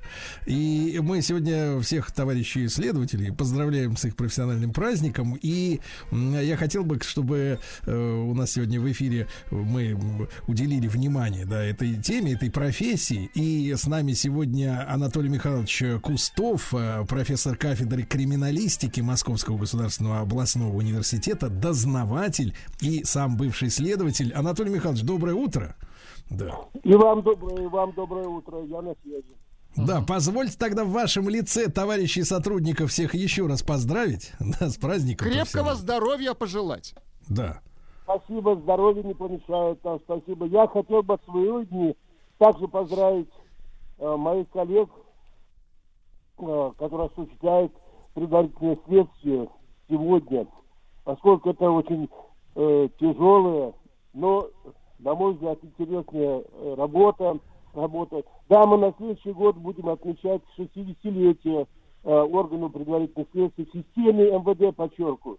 Но я бы хотел поздравить в том числе исследователей Следственного комитета, потому что когда образовали, образовывали Следственный комитет, большинство следователей туда перешло с органов внутренних дел, с Министерства внутренних дел. Вот. Более того, э, мы должны поздравить и наших дознавателей, которые выполняли функции предварительного расследования в форме дознания, поскольку они тоже э, соприкасались э, вот этой тяжелой, тяжелейшей работы расследования уголовных дел на сегодняшний день мы можем констатировать, что э, орган предварительного следствия системы МВД расследует более миллиона уголовных дел, представляете, в год. А уже персонально каждый следователь, вот по моей информации, поскольку я уже сейчас профессор, доктор наук, заслуженный юрист России, и вот э, занимаюсь и криминалистикой, чтобы обеспечить, обеспечить наших следователей э, новой криминалистической техникой, э, новыми тактическими приемами производства следственных действий, э, новыми э, системой методик расследования отдельных видов преступлений, оказывать им помощь, поскольку следователь должен насыщен быть э, новыми разработками и так далее. Э, понимаете, следователем следователь, который назначается на должность, не сразу становится самим следователем. Ему нужно проходить период э, адаптации, а это иногда до пяти лет, э, чтобы над ним был старший следователь, чтобы помогал этом сейчас. Сложнейшая работа.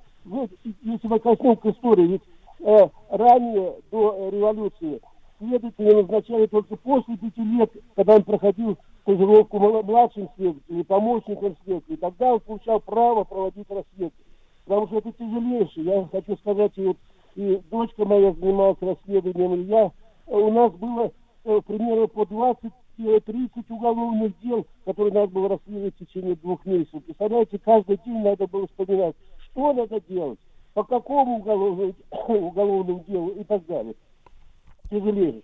Помимо э, знаний, чтобы быть юристом, нужно было обладать знаниями психологии иногда физики, химии и так далее, и так далее. Представляете, какой объем знаний нужно? Вот. Ну, в этой части я поработав с следователем, понял, что э, надо как-то помочь следователям. И вот перешел на э, разработку этих методических рекомендаций, то есть пошел по научной стези, вот, и сейчас стараюсь обеспечить. Более того, будучи работая в высшем учебном заведении, мы готовим следователей, исследователей в этой части, э, чтобы молодые ребята вот получили те знания, которые необходимы и так далее. И так далее. Анатолий Михайлович, э, да, да, да, я, я вас прекрасно понимаю. Анатолий Михайлович, а вот такой технический момент вы можете объяснить? Вот вы сказали, что есть следователи в системе МВД и есть, так сказать, вот э, следственный комитет отдельный. А вот чтобы обыватель не, подсли... не, пос... не подследственный, а именно обыватель понимал, а вот в чем разница между этими э, следовательскими структурами?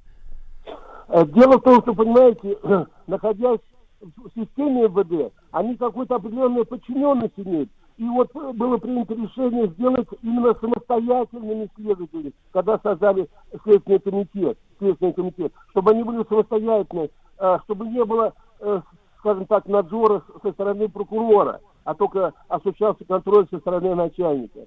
Чтобы не было давления со стороны руководителей МВД и так далее, чтобы они были самостоятельны. Поэтому был создан э, пр- профессором Бастрыкиным, вот он возглавил сейчас эту, эту, эту студию. Вот. И, э, кстати, успешно работают в этой части. Они независимы, что очень важно для следователя. Они. Мы немножко вот в системе ВД немножко зависимы, хотя стараемся, конечно, но мы немножко зависимы, немножко зависимы.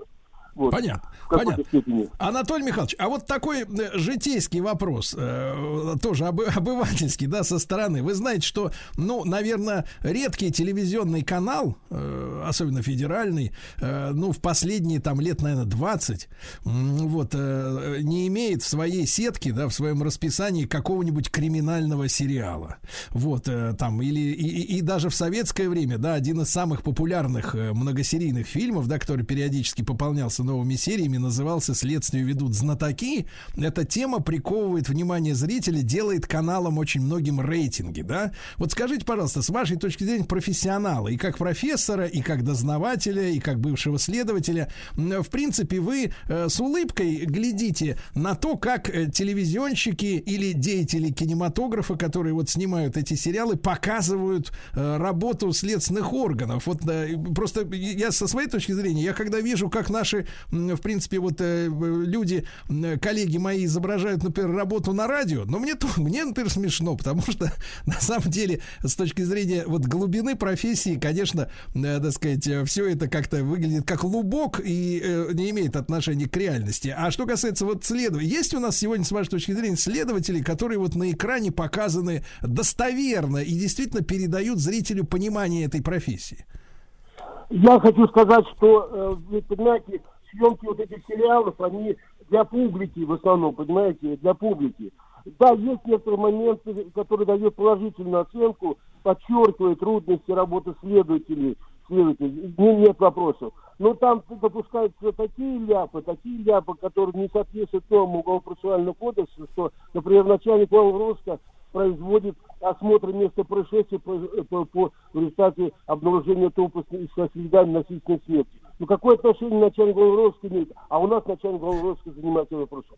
У нас, э, ну, я не буду называть просто эти сериалы, а вот я допускать, например, э, э, инспектор уголовного приходит в квартиру, производит обыск, обыск, без понятых, без фиксации в протоколе и так далее, и так далее. Вот, а иногда даже проникая в квартиру. Ну, зачем? Этих ляпов у нас э, давно уже не допускается на практике. Я понимаю, это нужно для публики, для э, поднятия там рейтинга этого, этого сериала и так далее. Одно время, лет 10-12 назад, нас приглашали вот, докторов наук на, э, так скажем, местное совещание наших кинем- кинематографистов, сценаристов, продюсеров этих сериалов.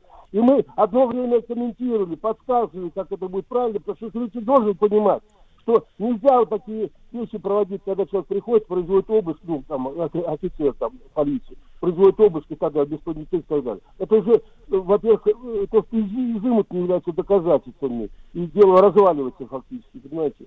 А так, в принципе, вот, популяризация работы следователей имеет место, я здесь с ними согласен. Они покажут а, определенные трудности, тоже согласен, здесь имеется в виду. Но нужен всегда консультант, вот просто пожелание такое, консультант нужен. Или вот опытный ветеран следствия, или вот мы, криминалисты, можем им помогать в этой части. Консультанты нужны.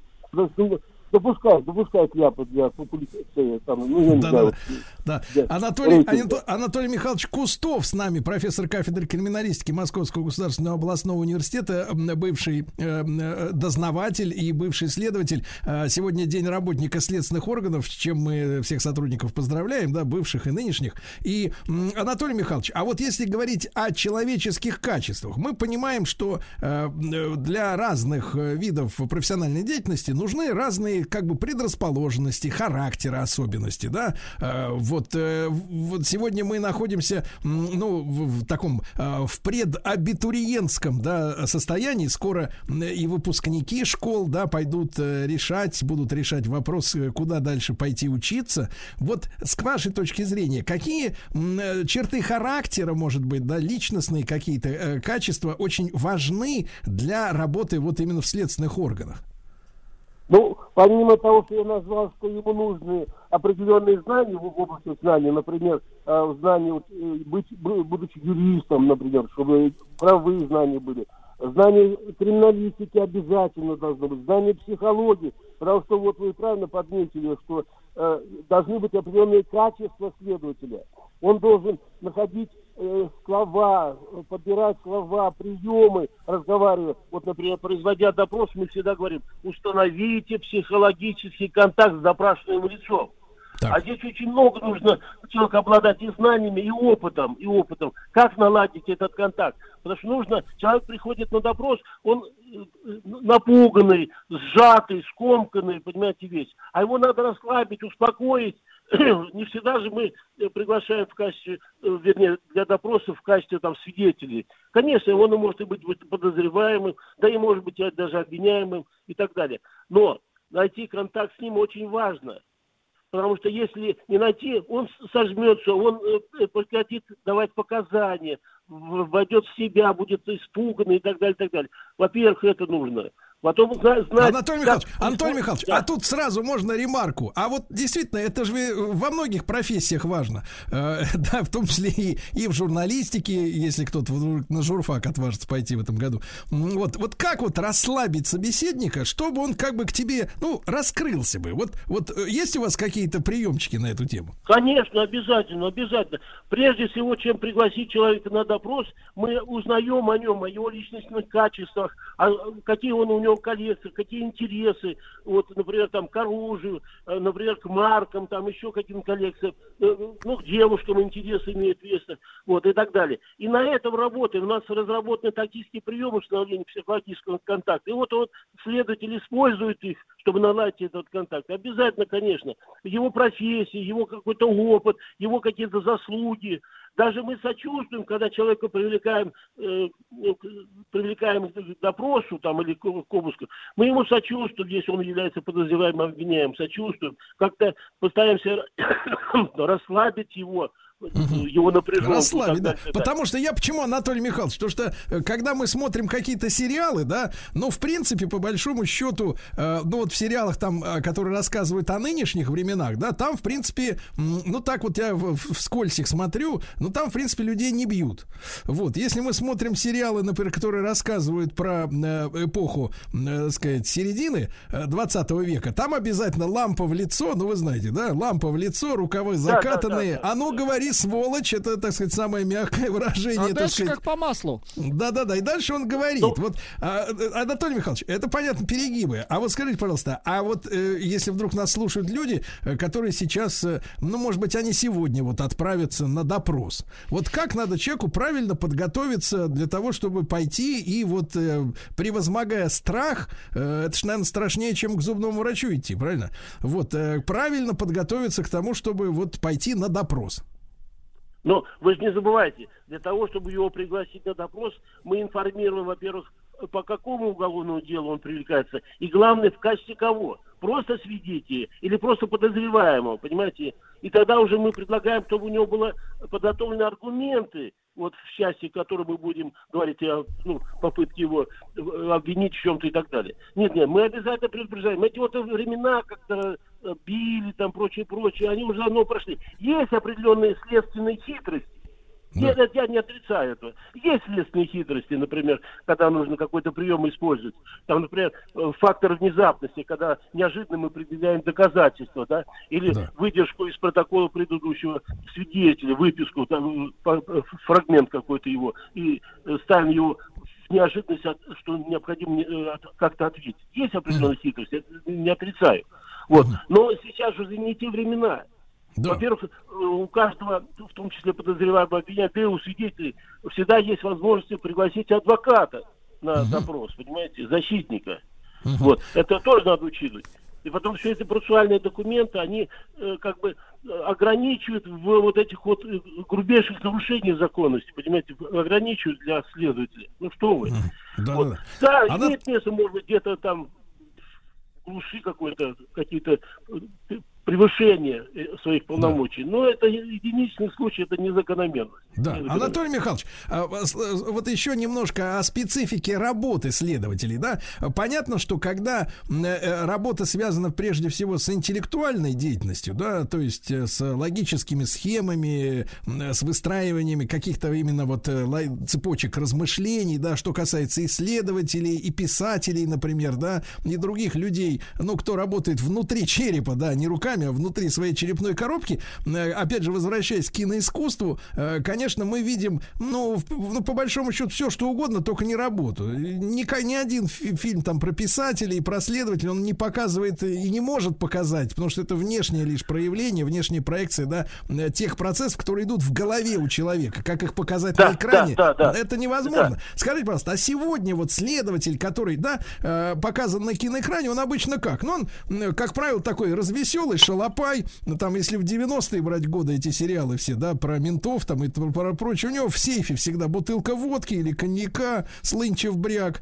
Ну, Ну, вот он так... привычки, да. Да, он закурил там что-то еще, потом раз, о, вот кто убил, да, и все, собственно говоря, вот и вся интеллектуальная работа, и пошли брать его, да, вместе с ОМОНом они, с Не, ну, пулеметами. конечно, конечно, я, про, я про что? э, Да-да-да, э, Анатолий Михайлович, я про что хочу сказать. Вот работа следователя, она ведь, э, я правильно понимаю, строится в том числе и на четких математических выкладках с использованием, в том числе математической логики, да, то есть э, инструментов именно сугубо не в смысле там озарило человека, проснулся он и думает, о, вот Петров убил, пошли его брать, да, а идет именно систематическая логическая работа интеллектуальная, которая основана на с- формулах, да, закономерностях, правильно я понимаю?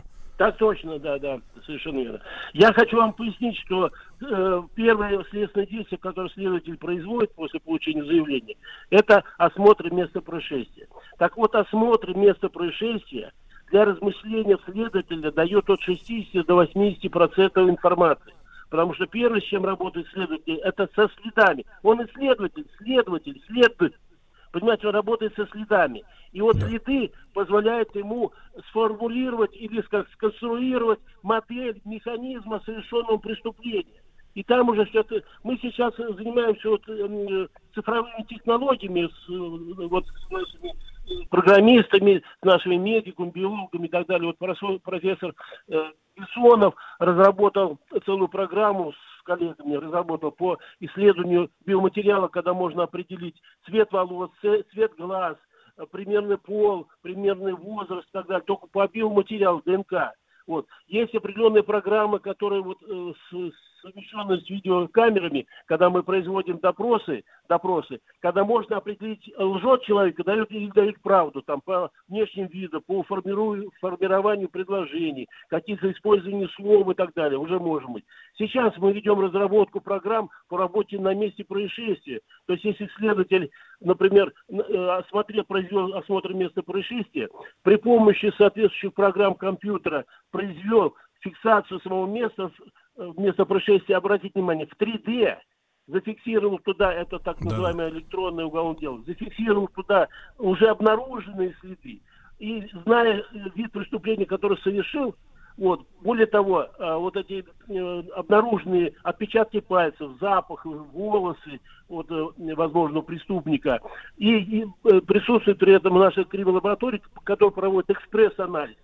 Эти результаты цифрируются и передаются, опять же, на компьютер, и уже в совокупности с наличием кримучетов, каких-то определенных признаков внешности воз- возможного преступника и так далее, мы получаем, а, портрет, б, у нас на э, мониторе появляются места возможного нахождения следов, иных следов различных, которые не были обнаружены. Да. Понимаете?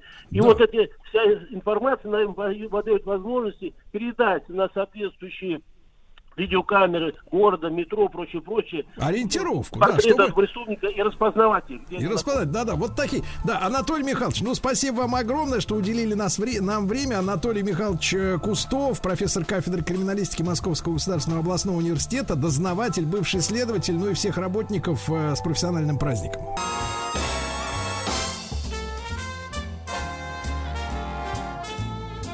Сергей Стилавин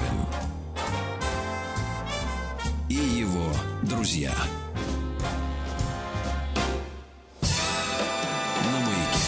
Друзья мои, в этот апрельский денек 1985 года мы его с Владиславом Александровичем помним, этот 85 год. Конечно. Да? По перестройке, в частности. Да, так вот, в этот день на другом конце света американец Уильям Шредер э, выписался из больницы э, по утру с искусственным сердцем.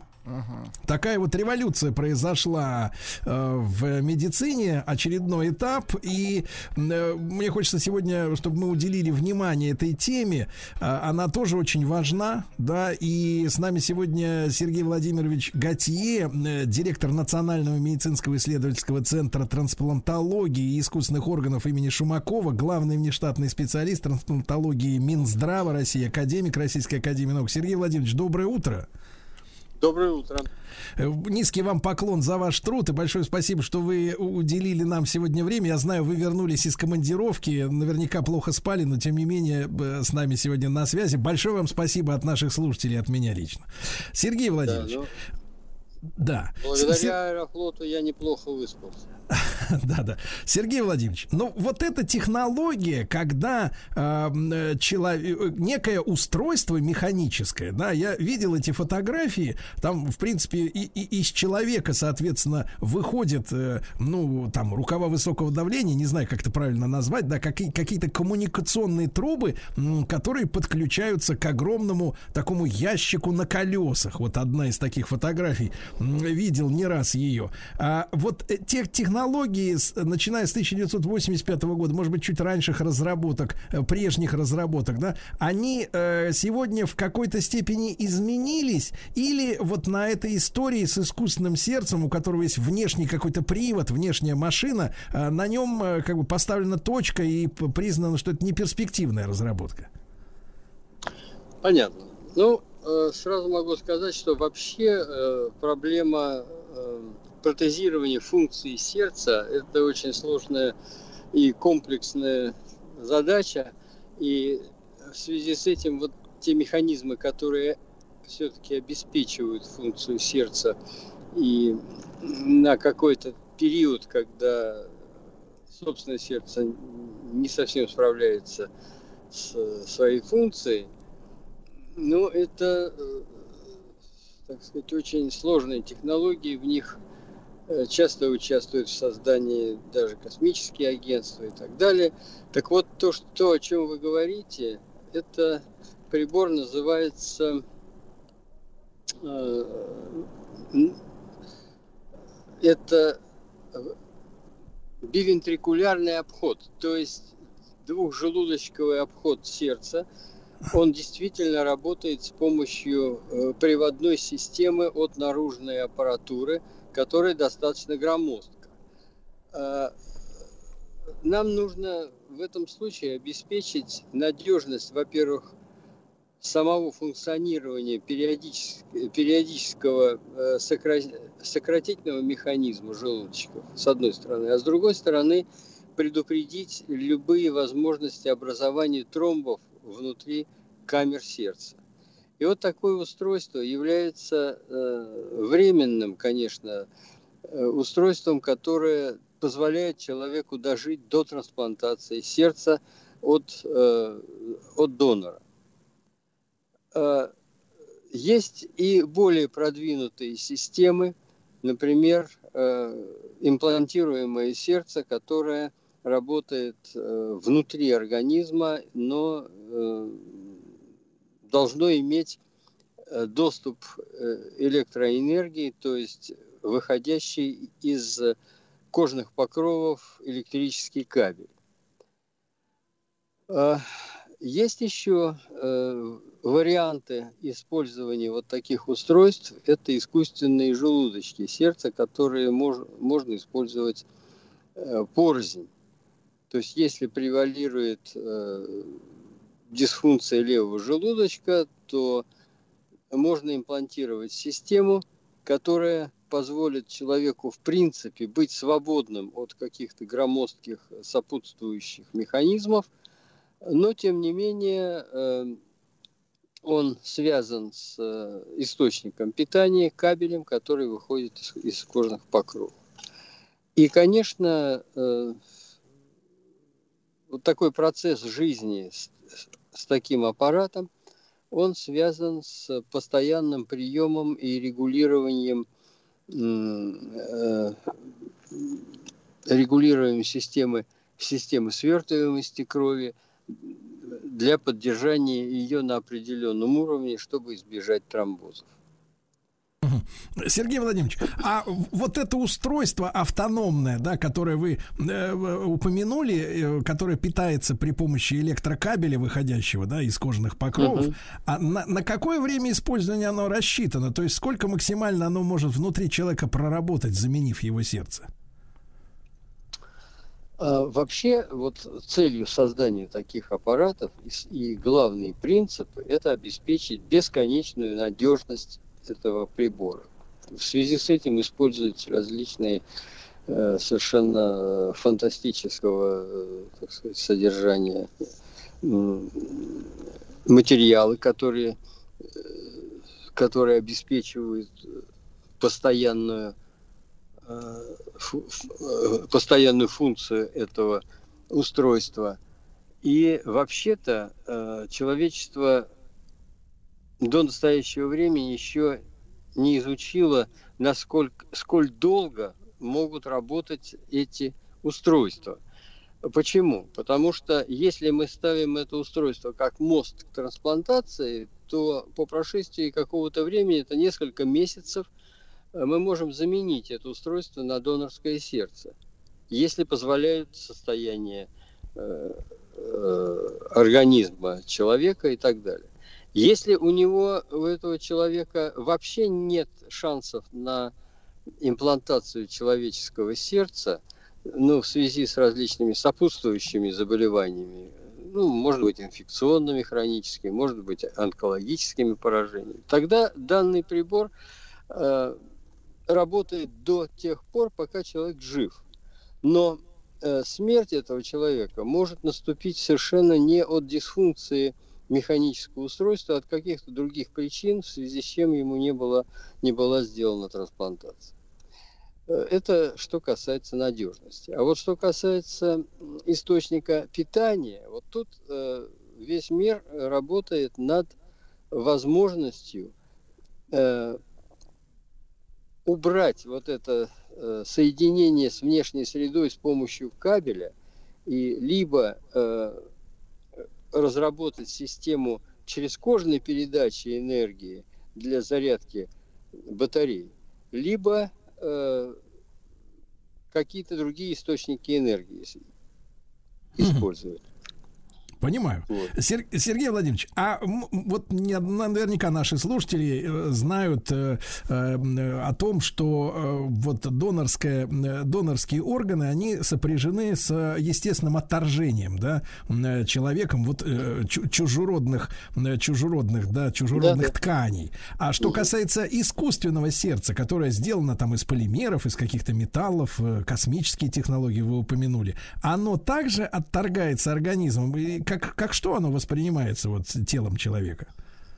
Оно воспринимается как инородное тело, и в связи с этим, э, так сказать, самого процесса отторжения нет. Э, это не биологический объект, обладающий иммунологическими свойствами, но в, э, в то же время организм э, обычно формирует вокруг таких э, устройств соединительно-тканную э, капсулу, в которой вот это все и находится. Тут важно, чтобы не присоединялась инфекция, которая не позволит долго этому прибору находиться в организме человека, надо будет делать повторные операции и так далее. Вот. И, конечно, как я уже говорил, э, эти вещи все предусматривают профилактику тромбоза э, всех его камер рабочих этого устройства и в то же время мы должны ду- э, понимать, что чрезмерная э, антикоагулянтная терапия может привести к осложнениям типа инсульта, то есть э, кровоизлияния э, в мозг и, соответственно, тяжелым осложнениям. Вот в этом заключается и э, вот мастерство, э, так сказать, ведения таких пациентов и реальная опасность развития все-таки осложнений. Сергей Владимирович, но э, э, насколько человек вот с таким механическим сердцем, э, которое приводится, например, электричеством, да, э, наружной какой-то батареей, насколько э, сковывает человека в привычной ему жизни? Э, или, или человек остается ну, полностью работоспособен и даже, может быть, э, не испытывает э, каких-то неудобств в, в, в привычных занятиях, которые ему свойственны? Вы знаете, это все зависит от человека. Потому что вот мы знаем пациентов, которые, в общем-то, э, несколько лет живут с, э, с этим устройством, они полностью себя обслуживают, они ездят на автомобиле, они даже участвуют в создании семьи и так далее. Ну, вот. С другой стороны, конечно, э, постоянная зависимость от необходимости зарядки аккумуляторов, ну, иногда Э, так сказать, придает человеку больше уверенности, что ему лучше все-таки пересадить человеческое сердце. У нас такой случай был, когда у пациента сложилась такая ситуация, он был за городом, отключили электричество во всем районе, и ему пришлось ехать в какой-то там отдаленный пункт, чтобы вставить э, вилку в розетку. Вот, после чего он пришел и сказал, что ну, вот, он очень так, обеспокоен такой ситуацией и просит его поставить в лист ожидания трансплантации сердца. Сергей что мы а, и сделали. Что... Да, да, а вот на сегодня, на сегодня в нашей стране этот лист ожидания э, донорского сердца, какой срок у него в среднем? Ну, это целый разговор, конечно. Дело в том, что э, лист ожидания человеческого сердца, он достаточно быстро э, проходит э, сейчас, э, потому что, понимаете, если у человека есть экстренные показания к трансплантации сердца, это, эта экстренная операция будет сделана, независимо от того, когда он встал в лист ожидания. Я понял. Если, понимаете, да? Ну, Да-да-да, я понимаю. А, друзья мои, Сергей Владимирович Готье, директор Национального медицинского исследовательского центра трансплантологии и искусственных органов имени Шумакова, академик Российской академии наук, с нами сейчас на связи. Я напомню, что в апреле, в этот день, в апреле 85 года, американец Уильям Шредер стал первым человеком, который выписался из больницы с искусственным сердцем. После короткой рекламы мы продолжим. Сергей Стилавин на маяке. Друзья мои, с нами Сергей Владимирович Готье, академик Российской Академии Наук и директор Национального медицинского исследовательского центра трансплантологии и искусственных органов имени Шумакова, главный межштатный специалист трансплантологии Минздрава России. Сергей Владимирович, я думаю, что очень правильным будет вот еще на какую тему немножко поговорить в оставшееся время. Вот патологии сердца, да, проблемы с ним, которые ведут к тому, что человек оказывается перед э, необходимостью э, либо проводить какую-то операцию, делать замену клапанов на искусственные, либо вот речь идет э, о полном замене, о полной замене сердца. Насколько здесь лежит э, ответственность на, грубо говоря, генетике и предрасположенности и на неправильном образе жизни самого человека? Вот э, можно ли нам так посмотреть на вопрос? Ну, вопрос правильно поставлен. И, конечно, генетические особенности обмена веществ, они действительно существуют, и у кого-то есть склонность к развитию атеросклероза, у кого-то этой склонности практически нет. Кто-то, э, зная об этой особенности, ну, соблюдает соответствующий образ жизни и, и, как, э, и по возможности отодвигают осложнения, э, которые ну, могли бы развиться при соответствующих э, благоприятных обстоятельствах, в кавычках.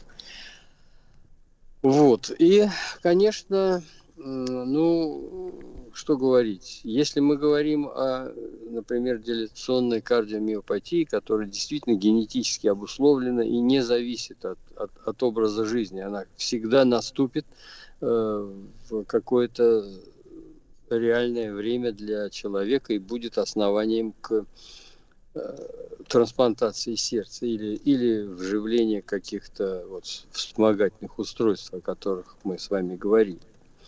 Ну вот. А если это э, нарушение э, жирового обмена, то здесь, конечно, на первый план выходит э, атеросклероз, который быстро развивается, поражает сосуды сердца, то есть коронарные сосуды, и является, что и является показанием к различным вмешательствам, о которых вы сейчас упомянули. Ну, кроме того, есть, конечно, врожденные пороки сердца, которые э, могут быть скоррегированы э, с помощью кардиохирургических операций или протезирования клапанов, например. Вот. Сергей Владимирович, Вот так, да. понимаю, что главный враг сердца это э, закреплю эту мысль у наших слушателей, это лишний вес, да, лишний вес, э, ожирение, которое пагубно влияет на э, сосуды, да, на состояние сосудов и состояние сердца. Сергей Владимирович, что касается вот неправильного образа жизни, ну отсутствие движений, алкоголь, это, это с вашей Алкоголь, точки зрения курение. это да, это, это э, вот э, факторы риска однозначно, с вашей точки зрения. Безусловно. Да. Потому Сергей что, э, да-да-да. Да, когда мы э, получаем пациента после 40 лет с огромной массой тела, с э, инфарктом в анамнезе, и он является уже в связи с сопутствующими разными поражениями сердца, потенциальным реципиентом сердца, понимаете, это ну, э, человек э, работоспособного возраста. А он уже вот такой. Мгм. Понимаете? Это все зависит, конечно, от э, образа жизни, от, от пристрастий, Да. привычек Да. и так далее. Да, Сергей Владимирович, и может быть ваш, ваша рекомендация, вот при каких э, самоощущениях, симптомах надо, э, в принципе, человеку задуматься о проверке своего сердца и вообще организма, отнестись к ним серьезно, не запускать и действительно обратиться к врачу, чтобы, может быть, э, ну, так сказать, предупредить худшее развитие событий. Вот на что надо обратить внимание в своих ощущениях? Ну, я так понимаю, что после 40 или 50 лет человек должен просто э, в плановом порядке проверять функцию сердца. А такими симптомами, э, которые бы его заставили это сделать, ну, является, конечно, прежде всего возникновение нарушения ритма сердца, когда это ощущается человеком, и он чувствует, что, что, что- что-то неправильно. Мгм. Понимаю. А, Сергей Владимирович, что касается давления, а, насколько... Коронарная недостаточность. Да-да-да. Э, Связь у нас, к сожалению, пропадает. Сергей Владимирович, что касается давления, насколько важно действительно регулярно проверять его и обращать на него внимание? Ну, это важно. Это можно проверять каждый день давление. Главное от- от- понять, от чего это происходит. Потому что это может быть связано как с, как, э, например, болезнями почек. Э, тоже это дает подъем давления. Это может быть связано с чрезмерным употреблением соли, например. Ну, тут разные есть причины, которые нужно точно установить, и с ними уже бороться. Да, да. Сергей Владимирович, ну, вам огромное спасибо за то, что вы сегодня потратили время, уделили время нашей программе. Э, Сергей Владимирович Готье, директор На, зда- на национального... здоровье. Да, да, да, именно на здоровье, да. Э, Директор Национального медицинского исследовательского центра трансплантологии и искусственных органов имени Шумакова, э, академик Российской Академии Наук. Э, Еще раз низкий поклон за ваш труд, за ваше дело, которым вы столько лет занимаетесь. И я напомню, что наш разговор с Сергеем Владимировичем, ну, повод для него, поводом для него являлось событие 85 года, когда в этот апрельский денек, может быть, не весело, но все равно своими ногами вышел из клиники Уильям Шредер с искусственным огромным сердцем внутри себя. Сергей Стилавин и его друзья. Друзья мои, э, сегодня наша музыкальная программа наполнена настоящим искусством, да? Джазом, оно, да. оно заходит э, через силу, через не хочу. Вот так, как и должно заходить э, настоящее искусство.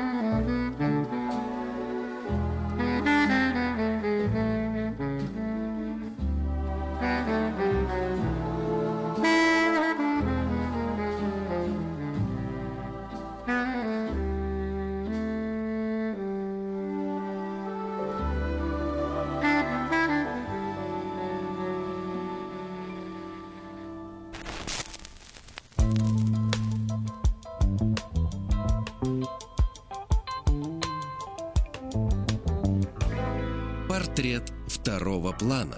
Да, необычный, необычный ролик, да, друзья мои? Э, Наши внимательные слушатели сразу понимают, что что-то новенькое.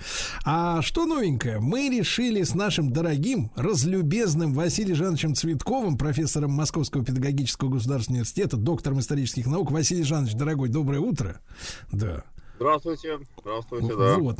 Да, мы решили, что хорошо бы нам ударить, как говорится, по исторической реальности э, новым нашим проектом, который мы э, назвали «Портрет второго плана».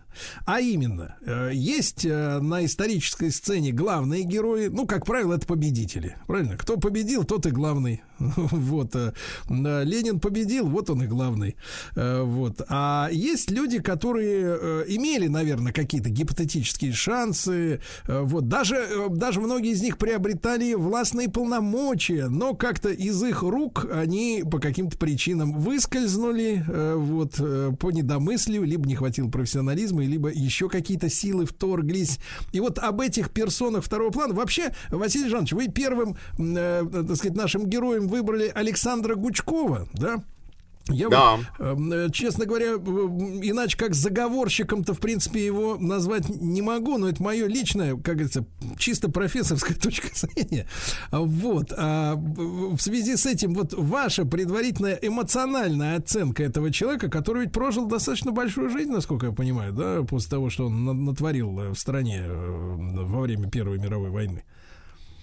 Конечно, жизнь у него была очень богатой и разнообразной, как говорится. Но главное даже не это, а главное очень хорошо, что вы, Сергей Валерьевич, сразу обозначили вот такую его черту, э, которая ассоциируется с ним, ну, наверное, как уже некое клеймо, э, такой некий стереотип, который надет, э, там, не знаю, прикручен, э, приварен грубо говоря, к этому человеку, потому что заговорщик, ну, такое создается впечатление, что вот он как родился у нас, да, так вот всю жизнь и готовился к тому, чтобы этот самый заговор против государя-императора Николая Александровича Романова составить, воплотить в жизнь, но, правда, он так у него и не осуществился, что если уж говорить там о конкретном заговоре, э, что они его готовили, это факт, никто не оспаривает, а вот осуществился совершенно не то, что хотели, и не так, и не в той форме.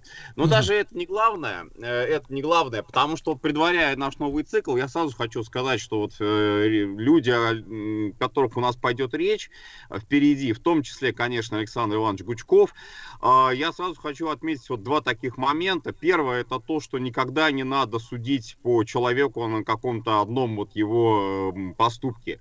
Жизнь людей гораздо богаче, и вот это вот э, мышление, историческое мышление по стереотипам, основанное на стереотипах, э, оно историческим-то даже не является. Я не знаю, это скорее мышление на уровне, ну, там, бабушки, которая сидит рядом с подъездом, и для нее вот проходящие мимо э, жители дома, они вот э, либо совершенно замечательные, замечательные, хорошие во всех отношениях, либо наоборот абсолютно плохие. И э, почему она так считает, она даже сама, может быть, не Ну, знает. Василий Вот Жанович, нравится это и четкая, всё, да. это потребность, э, жизненная потребность человека определять свой-чужой, иначе никак. Ну, наверное, да, наверное, да. Но это не история, это не исторический подход абсолютно. А второй момент я вот сразу тоже хотел бы слушателям сказать, что не ищите ни в коем случае в истории аналогов и рецептов, потому что история это не поликлиника и не аптека, куда вот вы приходите и ищете. Ну, а сейчас это очень популярный, кстати, подход. А, вот э, что было в истории похожее на какое-нибудь событие, там, современное или прошлое, недавнее, там, прошлое. И вот ищут аналоги такие, которые, я даже не знаю, меня удивляют, вообще там доходит до Древнего Рима. И причем, что самое интересное, ну ладно, была бы там какая-то, а, может быть, отдаленная похожесть, э, это простительно, но ищут абсолютное, стопроцентное совпадение, а потом удивляются, нет, вот что-то не так пошло, что-то не, не такой какой-то результат получился. Аналогий э, с прошлым, ну, искать вот Василий Жанович, но дело в том, что людям, людям достаточно давно впаривают историю о цикличности исторических процессов, что это такая спираль, когда события приобретают некоторый иной окрас, но они как бы вот вроде как и повторяются. Они, если повторяются, это я понимаю, откуда это все идет. Это диалектика, законы, ге- гегельская диалектика в таком вот об- обыденном житейском понимании. А, И вот один из законов, это э, закон э, диалектический, в частности, отрицание-отрицания, якобы, да, который вот на самом деле он, конечно, по-другому звучит, но такая вот трактовка а, в учебник обществознания, которая была обществоведение в советское время, она была именно такой. То есть, да, события повторяются, но при этом, при этом не, де- не делалось акцента на том, что они повторяются на качественно новом витке. То есть абсолютно стопроцентной повторяемости быть не может никогда. Как говорится, э, вспоминайте замечательную китайскую пословицу, дважды в одну реку войти невозможно. И это именно так. Хорошо, хорошо, Василий Жанович, ну вот наш герой Александр Иванович а, Гучков, вот, а, ну давайте начнем что ли с, с так сказать уже с как с, с периода его становления. Вы, вы сказали, что э, чуть ли не с измалетства готовил заговор. Он э, когда проникся ненавистью-то к существующему строю? Я хочу сказать, что, конечно, вот есть такая точка зрения, что московская буржуазия, а Гучков яркий, Гучков вы даже правильно сказать, яркие представители московской, именно московской буржуазии, а, они были как бы вот изначально оппозиционны, в частности, в силу а, того, что это была э, среда староверов, старобрядцев. И вот у них эта староверческая оппозиционность э, в крови, условно говоря, да, как там в 17 веке начали их преследовать э, власти, а так вот, а, так вот это все и продолжалось. На самом деле и здесь все не так просто. А, ну, вообще, родословная Гучковых, э, сам Гучков, сам Александр Иванович, он в одном из своих выступлений в Государственной Думе, он был таким достаточно активным, ярким депутатом, членом Государственной Думы, а, как тогда говорили, слово депутат не очень любили, говорили член, э, член Государственной Думы, член Государственного Совета. В хорошем смысле слова, конечно. Так вот, э, значит, он, выступая в одном из докладов, он э, пытался, как бы, наверное, как бы себя вот так вот позицировать, говоря о том, что он потомок крепостных крестьян. А, отчасти это так, отчасти это не совсем так, потому что вот если брать родословную известную, то известный его прадед – а прадед э, был э, из, скорее всего, дворовых крестьян. Не совсем вот так, не стопроцентно крепостные. Да, староверы, потому что это Малоярославский, Малоярославецкий, правильно даже сказать, уезд Калужской губернии. Это район э, Боровска, это район, вот те, те места, в которых староверов были очень сильны. А, вот, ну, так вот сложилось. Вот а, там были их поселения. Рядом был Пафнутий-Боровский монастырь, э, такой как бы оплот православия э, классического, да, а э, никонианской веры. И тут же буквально город Боровск, в котором, в котором староверов было очень-очень много. А, так вот, из этой среды, из этого уезда, вот он был выходцем, но он переехал в Москву, да, он оставался старовером до последних дней своей жизни, даже был отправлен в ссылку. Прадед. Гучкова, прадед Александра Ивановича. А, но при всем при этом он начинает э, заниматься бизнесом. А, бизнес у него процветает достаточно хорошо, в чем была, грубо говоря, фишка э, бизнеса Гучкова. А, он начал делать шали, женские шали, ну, понятно, очень такой э, красивый да, предмет туалета, из отечественной материи на французский манер. А, то есть, э, взяв образцы французской э, ткани, да, взяв образцы, как это делают французы, он делал то же самое э, и не, не хуже по качеству. Ну и понятно, что в этой вот конкуренции для, допустим, дворянки, аристократки, конечно, такая шаль могла показаться э, мавитоном, а вот для купцов, для купеческих дочек, для вот этой вот среды такого среднего класса российского, конечно, он э, удовлетворял их, безусловно. И бизнес пошел в гору, то есть он, он очень хорошо работал. Правда... Ну, давайте перенесем, Василий Жанович, на сегодняшний день э, технологии, так сказать, э, компании Zara, которые берут э, с подиумов самые продвинутые коллекции и шьют их из обычных материалов, давая возможность масс-маркету одеться так же, как людям из аристократических кругов, условно говоря, в кавычках. В принципе, да. В принципе, да, но в этом, наверное, не было ничего плохого, потому что это как раз и было то самое импортозамещение, вот выражаясь современным языком, на тот момент. А, но опять же, я еще раз повторяю, естественно, он не обслуживал какие-то аристократические семьи. Да для Москвы, Москвы купеческой этого, этого было достаточно.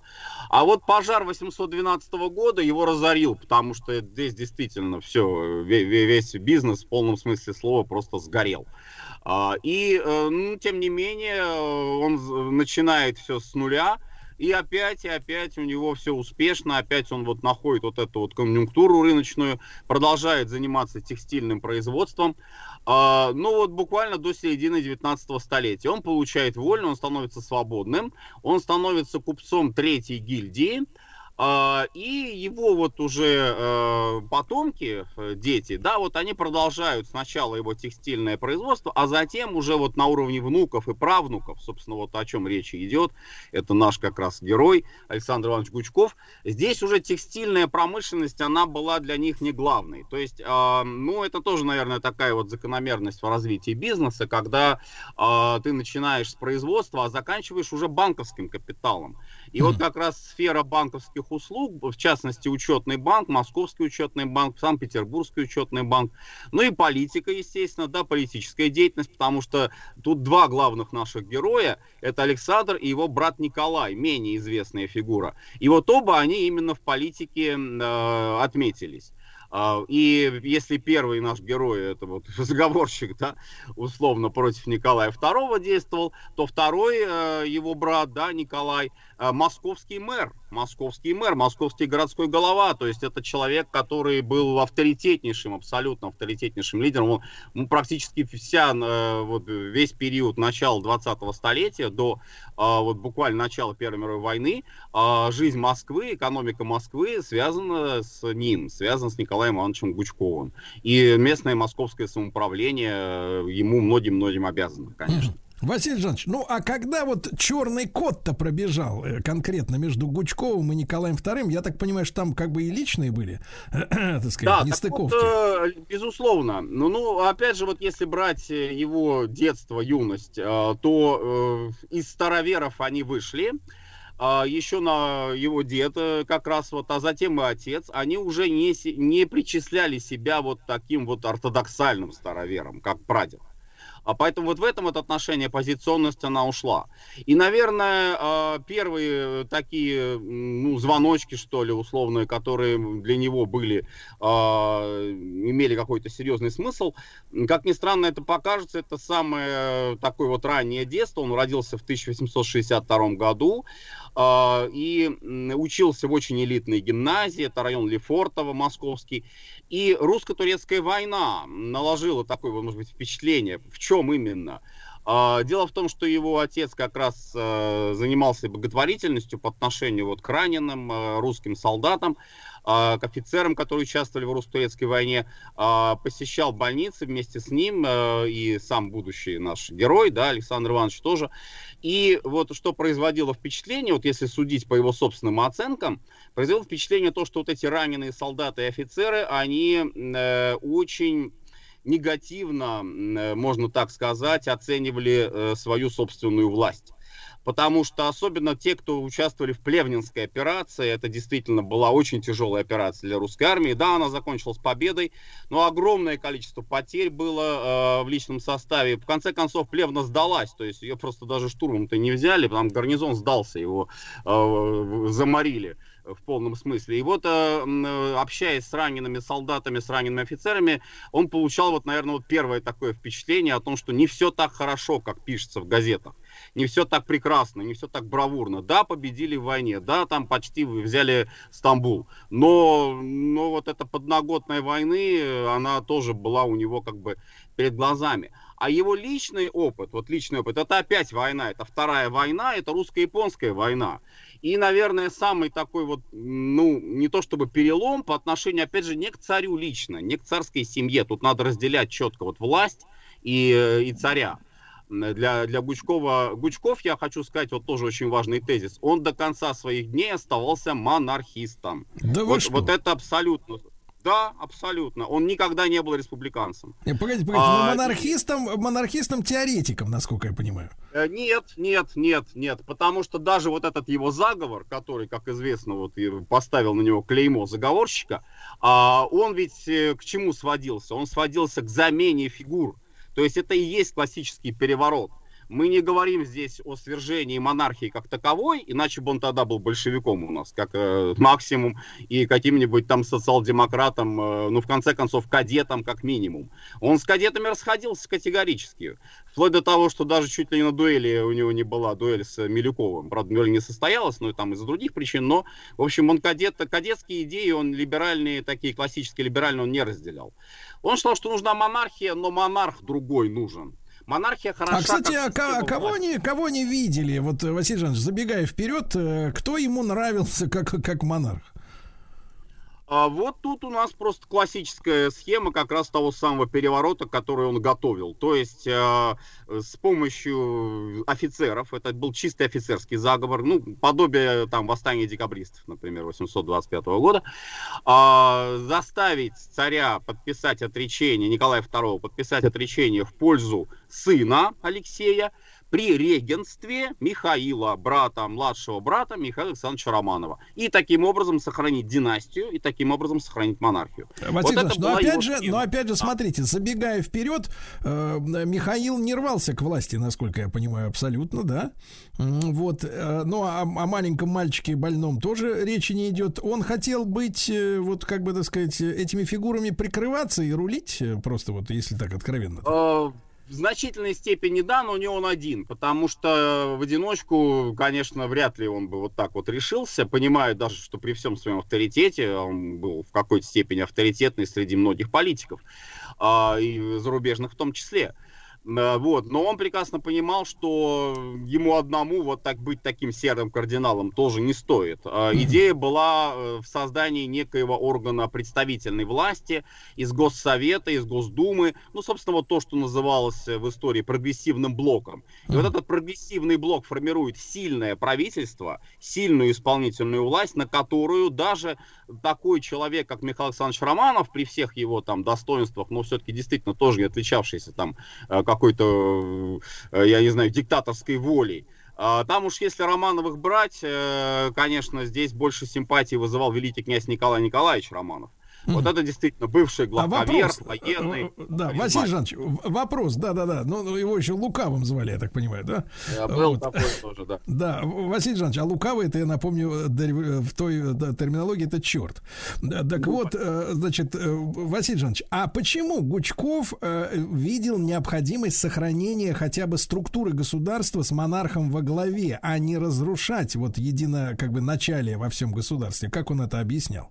А на это он очень хорошо отвечал и в своих воспоминаниях, и в частных беседах, и выступлениях. Россия слишком большая страна, слишком обширная слишком разная страна. И многонациональная, и многоконфессиональная, чтобы управляться по принципу э, вот такой вот шир- широчайшей демократии. И потом самый главный момент, Гучков очень-очень не верил, не верил э, в способность э, массового сознания, вот именно на уровне, там, условно говоря, простых людей, э, вот так вот управлять государством. А, то есть для А, этого что, а какой аргумент, если уровень- коротко? Да, Василий Иванович, если коротко, а какой аргумент ему в, значит, э, в пику ставили? Как его пытались разубедить в этом? Конечно, его разубедить пытались все подряд, э, говоря о том, что он недооценивает, он не верит в политические, э, демократические, э, всякие разные прочие таланты русского народа. Что русский народ как раз наоборот, он очень демократический, он очень свободолюбивый, э, он очень-очень способный вот такому политическому творчеству. Э, в том числе в 17 году его оппоненты, когда он уже стал министром военным, это и говорили. То есть вот он, он очень скептически оценивал, в частности, состояние Вот армии. Да, да, да. что Василий Жанович, без но это, на, на это, разводится. на это, это корневой вопрос и по-прежнему. Является ли наш народ талантливым в смысле демократических, э, да, так сказать, методов управления? Вопрос важный и открытый. Василий Жанович Цветков, профессор э, Московского педагогического государственного университета, э, с нами в э, цикле «Портрет второго плана». Мы сегодня о биографии Александра Гучкова говорим.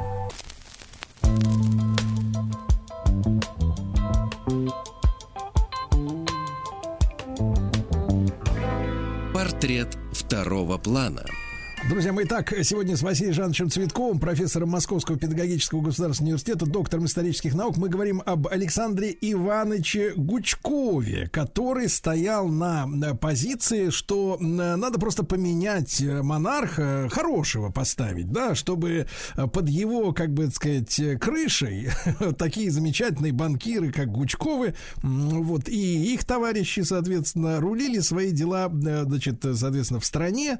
Василий Жанович, а вот этот философский вопрос, э, действительно, э, огромная страна, которую, ну, в принципе, вот мы в эфирах говорим об этом, э, не смогли, условно говоря, там за 90-е годы, даже за ранние 2000-е, ну, переварить, условно говоря, Евросоюз или, или как бы сказать, глобальный Запад, да, чтобы полностью сделать своим. Большие территории, многонациональная, да, многонациональный народ.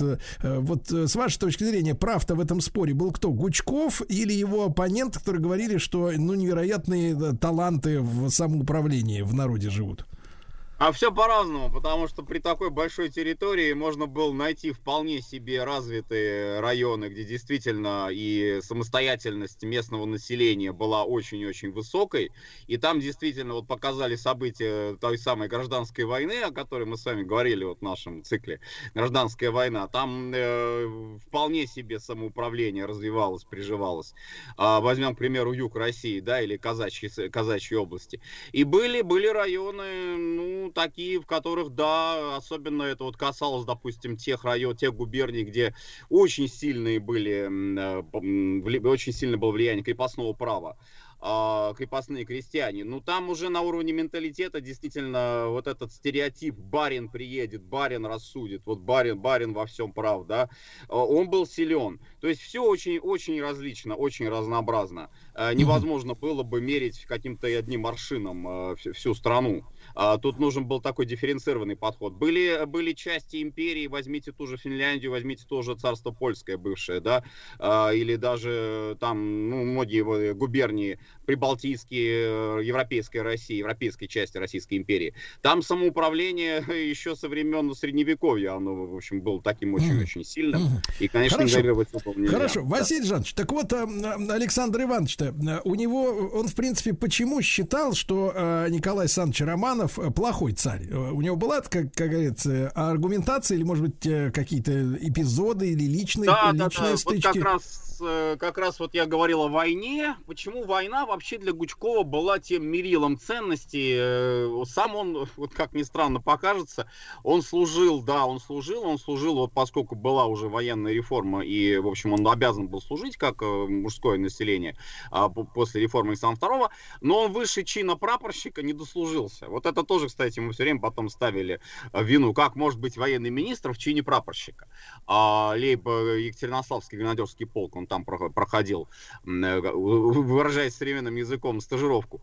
А, вот, и, и до этого чина дослужился. А по э, гражданской э, карьере он дослужился до генеральского чина, то есть здесь был он действительно статский советник, это аналог генеральскому, но это не военная среда. Но он, а, во-первых, он в силу своего характера, он сам себя называл шалый. Я, я шалый человек, он так о себе говорил. Это Вот в, переводе, он в очень- переводе на купеческий язык. Шальной. Это что значит? все время ему не, не сидится на месте, все время его влечет в какие-то горячие точки. В частности, вот этих горячих точек я назову несколько. Это англо-бурская война. Юг Африки. Ну что, казалось бы, там, где Москва и где Южная Африка. Тем не менее, вот он э, едет в Южную Африку, он воюет на стороне буров против англичан. а, получает ранение в ногу разрывной пулей, а, и вот э, в, в том числе из-за этого он уже дальше потом служить строевой э, не мог. А затем у него э, начинается вот эти вот боксерское восстание в Китае, он едет в Маньчжурию. А, начинается русско-японская война, понятно, он не может, да, и он служит, кстати сказать, там в Маньчжурии служил э, в, в, казачьей, в казачьей сотне, но тоже на. Погодите, Василий Жанович, а такой на- нарисовывается, нарисовывается такая картина а французский легион или какой-то, э, так сказать, как это сейчас называется-то, частная ЧВК. Я вот, понимаю. Или авантюрист какой-то, или боевик, или наемник. То есть вот... э, Ну, не наемник, э, не наемник, это совершенно точно, потому что и капиталы у него, конечно, были не огромные, но, тем не менее, ему на жизнь хватало, он не бедствовал никогда. А зачем он, зачем А. он ввязывался в иностранные военные конфликты? Вот. э, Э, характер. Характер такой, и вот человек, который все время ощущал потребность в каких-то вот э, пограничных ситуациях, условно говоря. А, может Э, быть, так может ему тарзанку надо было где-нибудь на колокольне смастерить, так он бы и прыгал бы, легче всем стало. Нет, ну зачем? Он все-таки себя видел в более таких вот э, перспективных ролях. А, кстати, вот тоже интересный момент. Он же наполовину француз по крови. У него Да мать что? француженка. Да. У него мать француженка, а женат он был э, на... э, ну, она перешла в православие, в Акье, а, поменяла фамилию, пришла в православную веру, но вообще она француженка этнически, чистая. Мгм. чистая.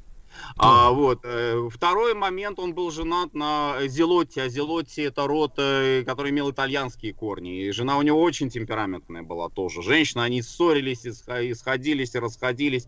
И все равно, как говорится, умерли буквально вот... э, а, Она его пережила, если не ошибаюсь, на два года всего-на все. То есть он как бы, так сказать, получается-то, что не совсем наш-то человечек, да? А, вот это вот и интересно, как раз потому, что э, действительно многие купцы такие вот классические, московские, они кроме бизнеса вообще ничем не занимались, их ничего не интересовало, деньги делают деньги, больше ничего. А это был человек, который все время хотел, помимо вот, условно говоря, вот своих бизнес-занятий, они для него даже были, наверное, не на первом плане, а он постоянно хотел э, видеть э, себя вот на острие атаки, условно говоря. А, Так вот, возвращаясь к войнам, это, конечно, русско-японская война, а, и он становится уполномоченным, э, глав- э, главным уполномоченным затем уже Красного Креста.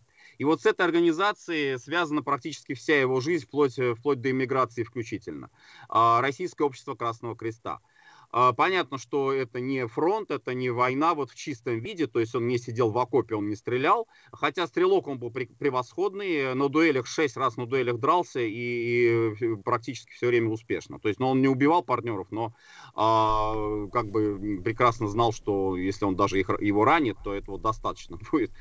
Э, Стрелял хорошо, но вот э, то, что он был в Красном Кресте, а, позволяло ему видеть э, вот опять же эту подноготную войны. И самый страшный для него эпизод был, это Мукден, Мукденская операция, Мукденское сражение, генеральное сражение вообще, которое русская армия должна была дать в русско-японской войне, и после которого, как считали стратеги наши, а, война все-таки должна была переломиться в пользу России, и мы должны были, значит, этих японцев разбить.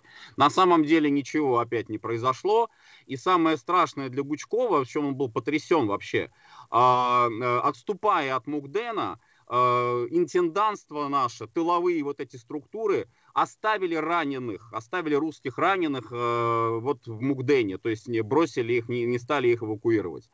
А, И он остается вместе с ними. Он остался вместе с ними, э, он знал, что он попадет в плен к японцам. Многие ему говорили, да бросай ты все, уезжай, это тут уже делать нечего. Он остался, он действительно оказался в плену, но поскольку японцы тоже вот как бы они там хотели, во всяком случае, видимо, изобразить, э, что они вот очень такие все гуманные, а, действительно он передал раненых, то есть э, и вернулся в Россию. То есть это не был какой-то плен, вот где там его потом а, что-то с ним бы сделали. Он вернулся в Россию, но, как говорится, осадочек остался после этого, потому что увидев вот эту всю нераспорядительность, вот это вот э, этот весь ужас э, войны, да, он э, уже в нем вот н- наметился перелом.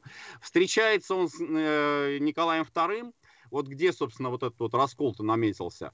А, уже Цусима прошла, уже и русский, русский флот уже погиб. И что его поражает, вот он тоже отмечает это все. Он, он говорит об ужасах войны, он говорит об ужасах Цусимы. Николай II э, сохраняет свою вот эту вот, м, ну, это все тоже многие отмечали, современники, а, невозмутимость. А, То есть его, ну, как-то вот ничего не задевает. Э, Понятно, что, конечно, Николай Александрович очень сильно переживал. Он писал А, Василий Жанович, Василий Жанович, ну а, а, погодите, а где Да. грань между, где грань между, например, э, невозмутимостью, стойкостью и наоборот истерикой и каким какой-то эмоциональной реакцией, да, на что-то? Имеет ли право, в принципе, руководитель, например, э, кататься по полу и верещать там, визжать и, так сказать, все пропало, гипс снимают?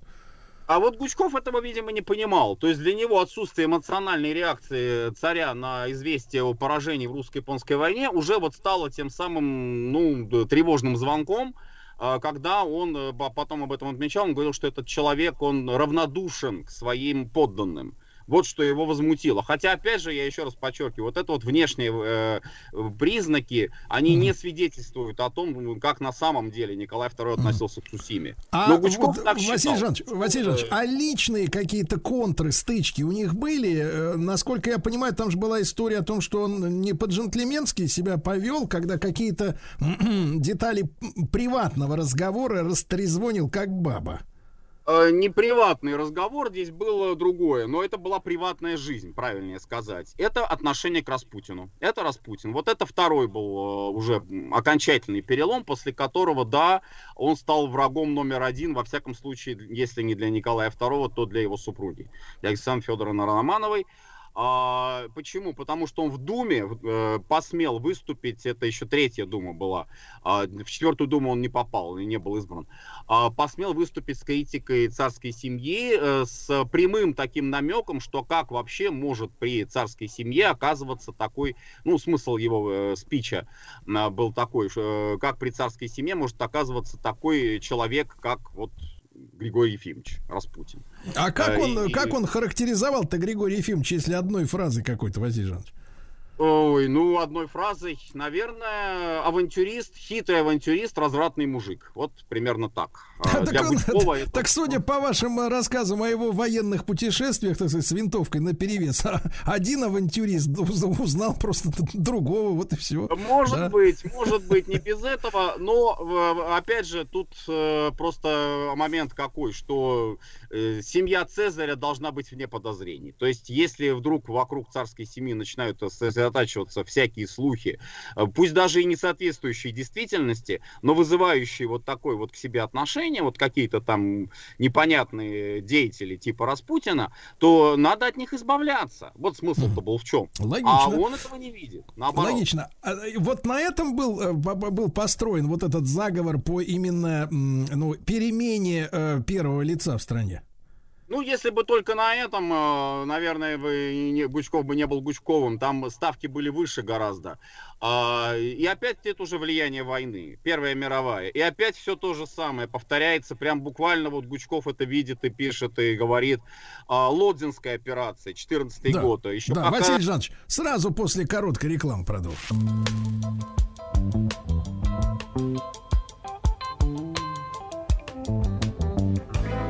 Портрет второго плана. Друзья мои, так наш сегодняшний герой Александр Иванович Гучков, а Василий Жанович Цветков, наш замечательный любимый докладчик, доктор исторических наук. Так вот, э, Василий Жанович, э, я понимаю, что Гучков это такой максималист, авантюрист, смелый человек, наверняка у него э, не, не отнять этой личных, вот этих личных качеств, да, бритерских. Вот вы, скажите, пожалуйста, Василий Жанович, а ну так вот, если с, с исторической точки зрения, вот то, что он везде вот это наблюдал эти проблемы э, с какой-то организационного характера, повторяющиеся и так далее, и так далее, насколько они м, как раз вот э, зависят от э, одного единственного человека, которому, у, которому как раз у Гучкова были претензии, да. Гучков так и считал. Опять же, в силу того, что он монархист по убеждениям, он считал, что да, если уж страна монархия, то все, да, все должно а, быть на одном человеке, а, как говорится, зациклено. И от того, какой будет этот человек во главе государства, зависит, в конце концов, его прочность, устойчивость. Но понимая, вот опять же, возвращаясь к э, тандему, условно, Михаила Александровича и Алексея Николаевича, да, Романовой на престоле, вот та, та идея, которую Гучков считал необходимым осуществить результате своего дворцового переворота, э, видимо, он уже э, и здесь начинает сомневаться, то есть не может один человек все-таки управлять всей страной, а, и нужна ему очень сильная опора в формате вот этой сильной исполнительной власти, которая, конечно, будет опираться на представительную власть. И тут должна быть некая гармония между условным парламентом и условным правительством. А, И кто-то, может быть, даже будет в качестве, ну, э, такая модель, что-то похожее на Германию, например, да, сильный император при сильном канцлере. А Насколько это бы сработало в России, вопрос большой, спорный, но вот, видимо, Гучкову это было симпатично. Может быть, в качестве канцлера он видел и себя. Не- не а кого, а кого, как он, насколько долго он работал над подбором э, коллектива заговорщиков? Сколько вот А, длилась эта как работа? ни, как ни странно покажется, э, не, не так долго. А, потом- но, опять же, вот здесь нужен очень, очень важно сделать поправку. А, это не были генералы. Вот э, сразу, потому что вот этот генеральский заговор, да, и Гучков, и же с ними, с генералами, э, которые потом царя свергают, это очень распространенная ошибка. А, и Гучков сам э, совершенно четко это объяснил. Мы, кстати, по-моему, даже в одном из наших прошлых выпусков об этом говорили.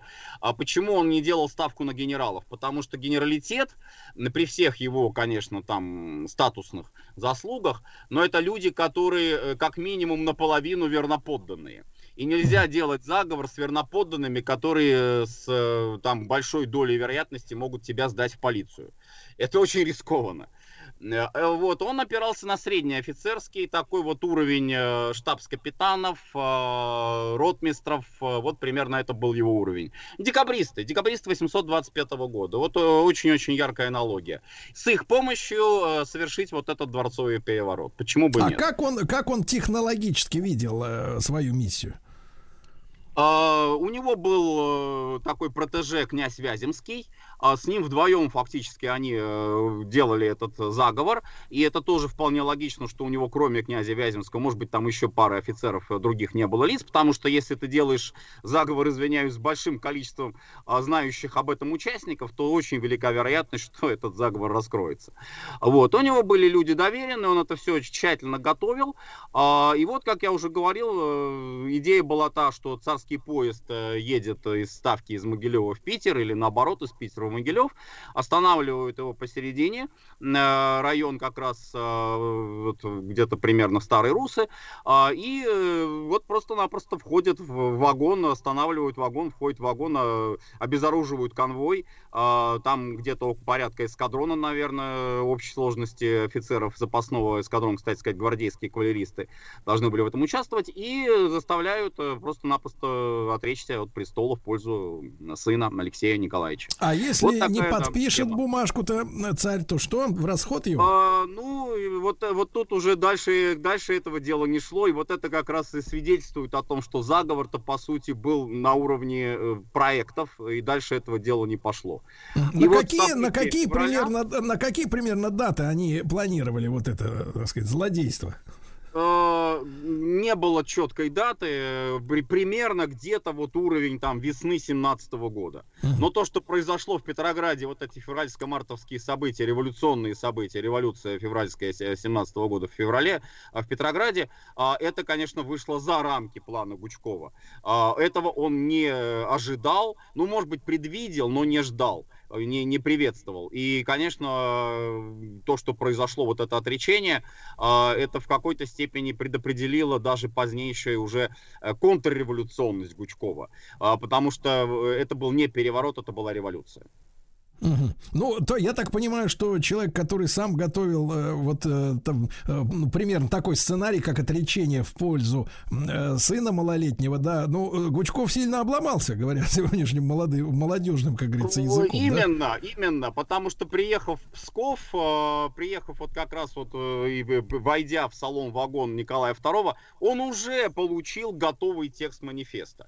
Гучков-то думал, что он привезет и сейчас вот там вместе с Шульгиным вдвоем они поехали из Петрограда э, и разработали этот текст манифеста как раз вот по этой схеме. То есть отрекается Николай II в пользу Алексея Николаевича при регенстве Михаила. А на самом-то деле происходит уже то, что произошло, и Гучкова встречают с уже готовым текстом, э, и Николай Александрович говорит, что все, я передумал, я отрекаюсь и за сына в том числе, пользу брата Михаила Александровича Романова.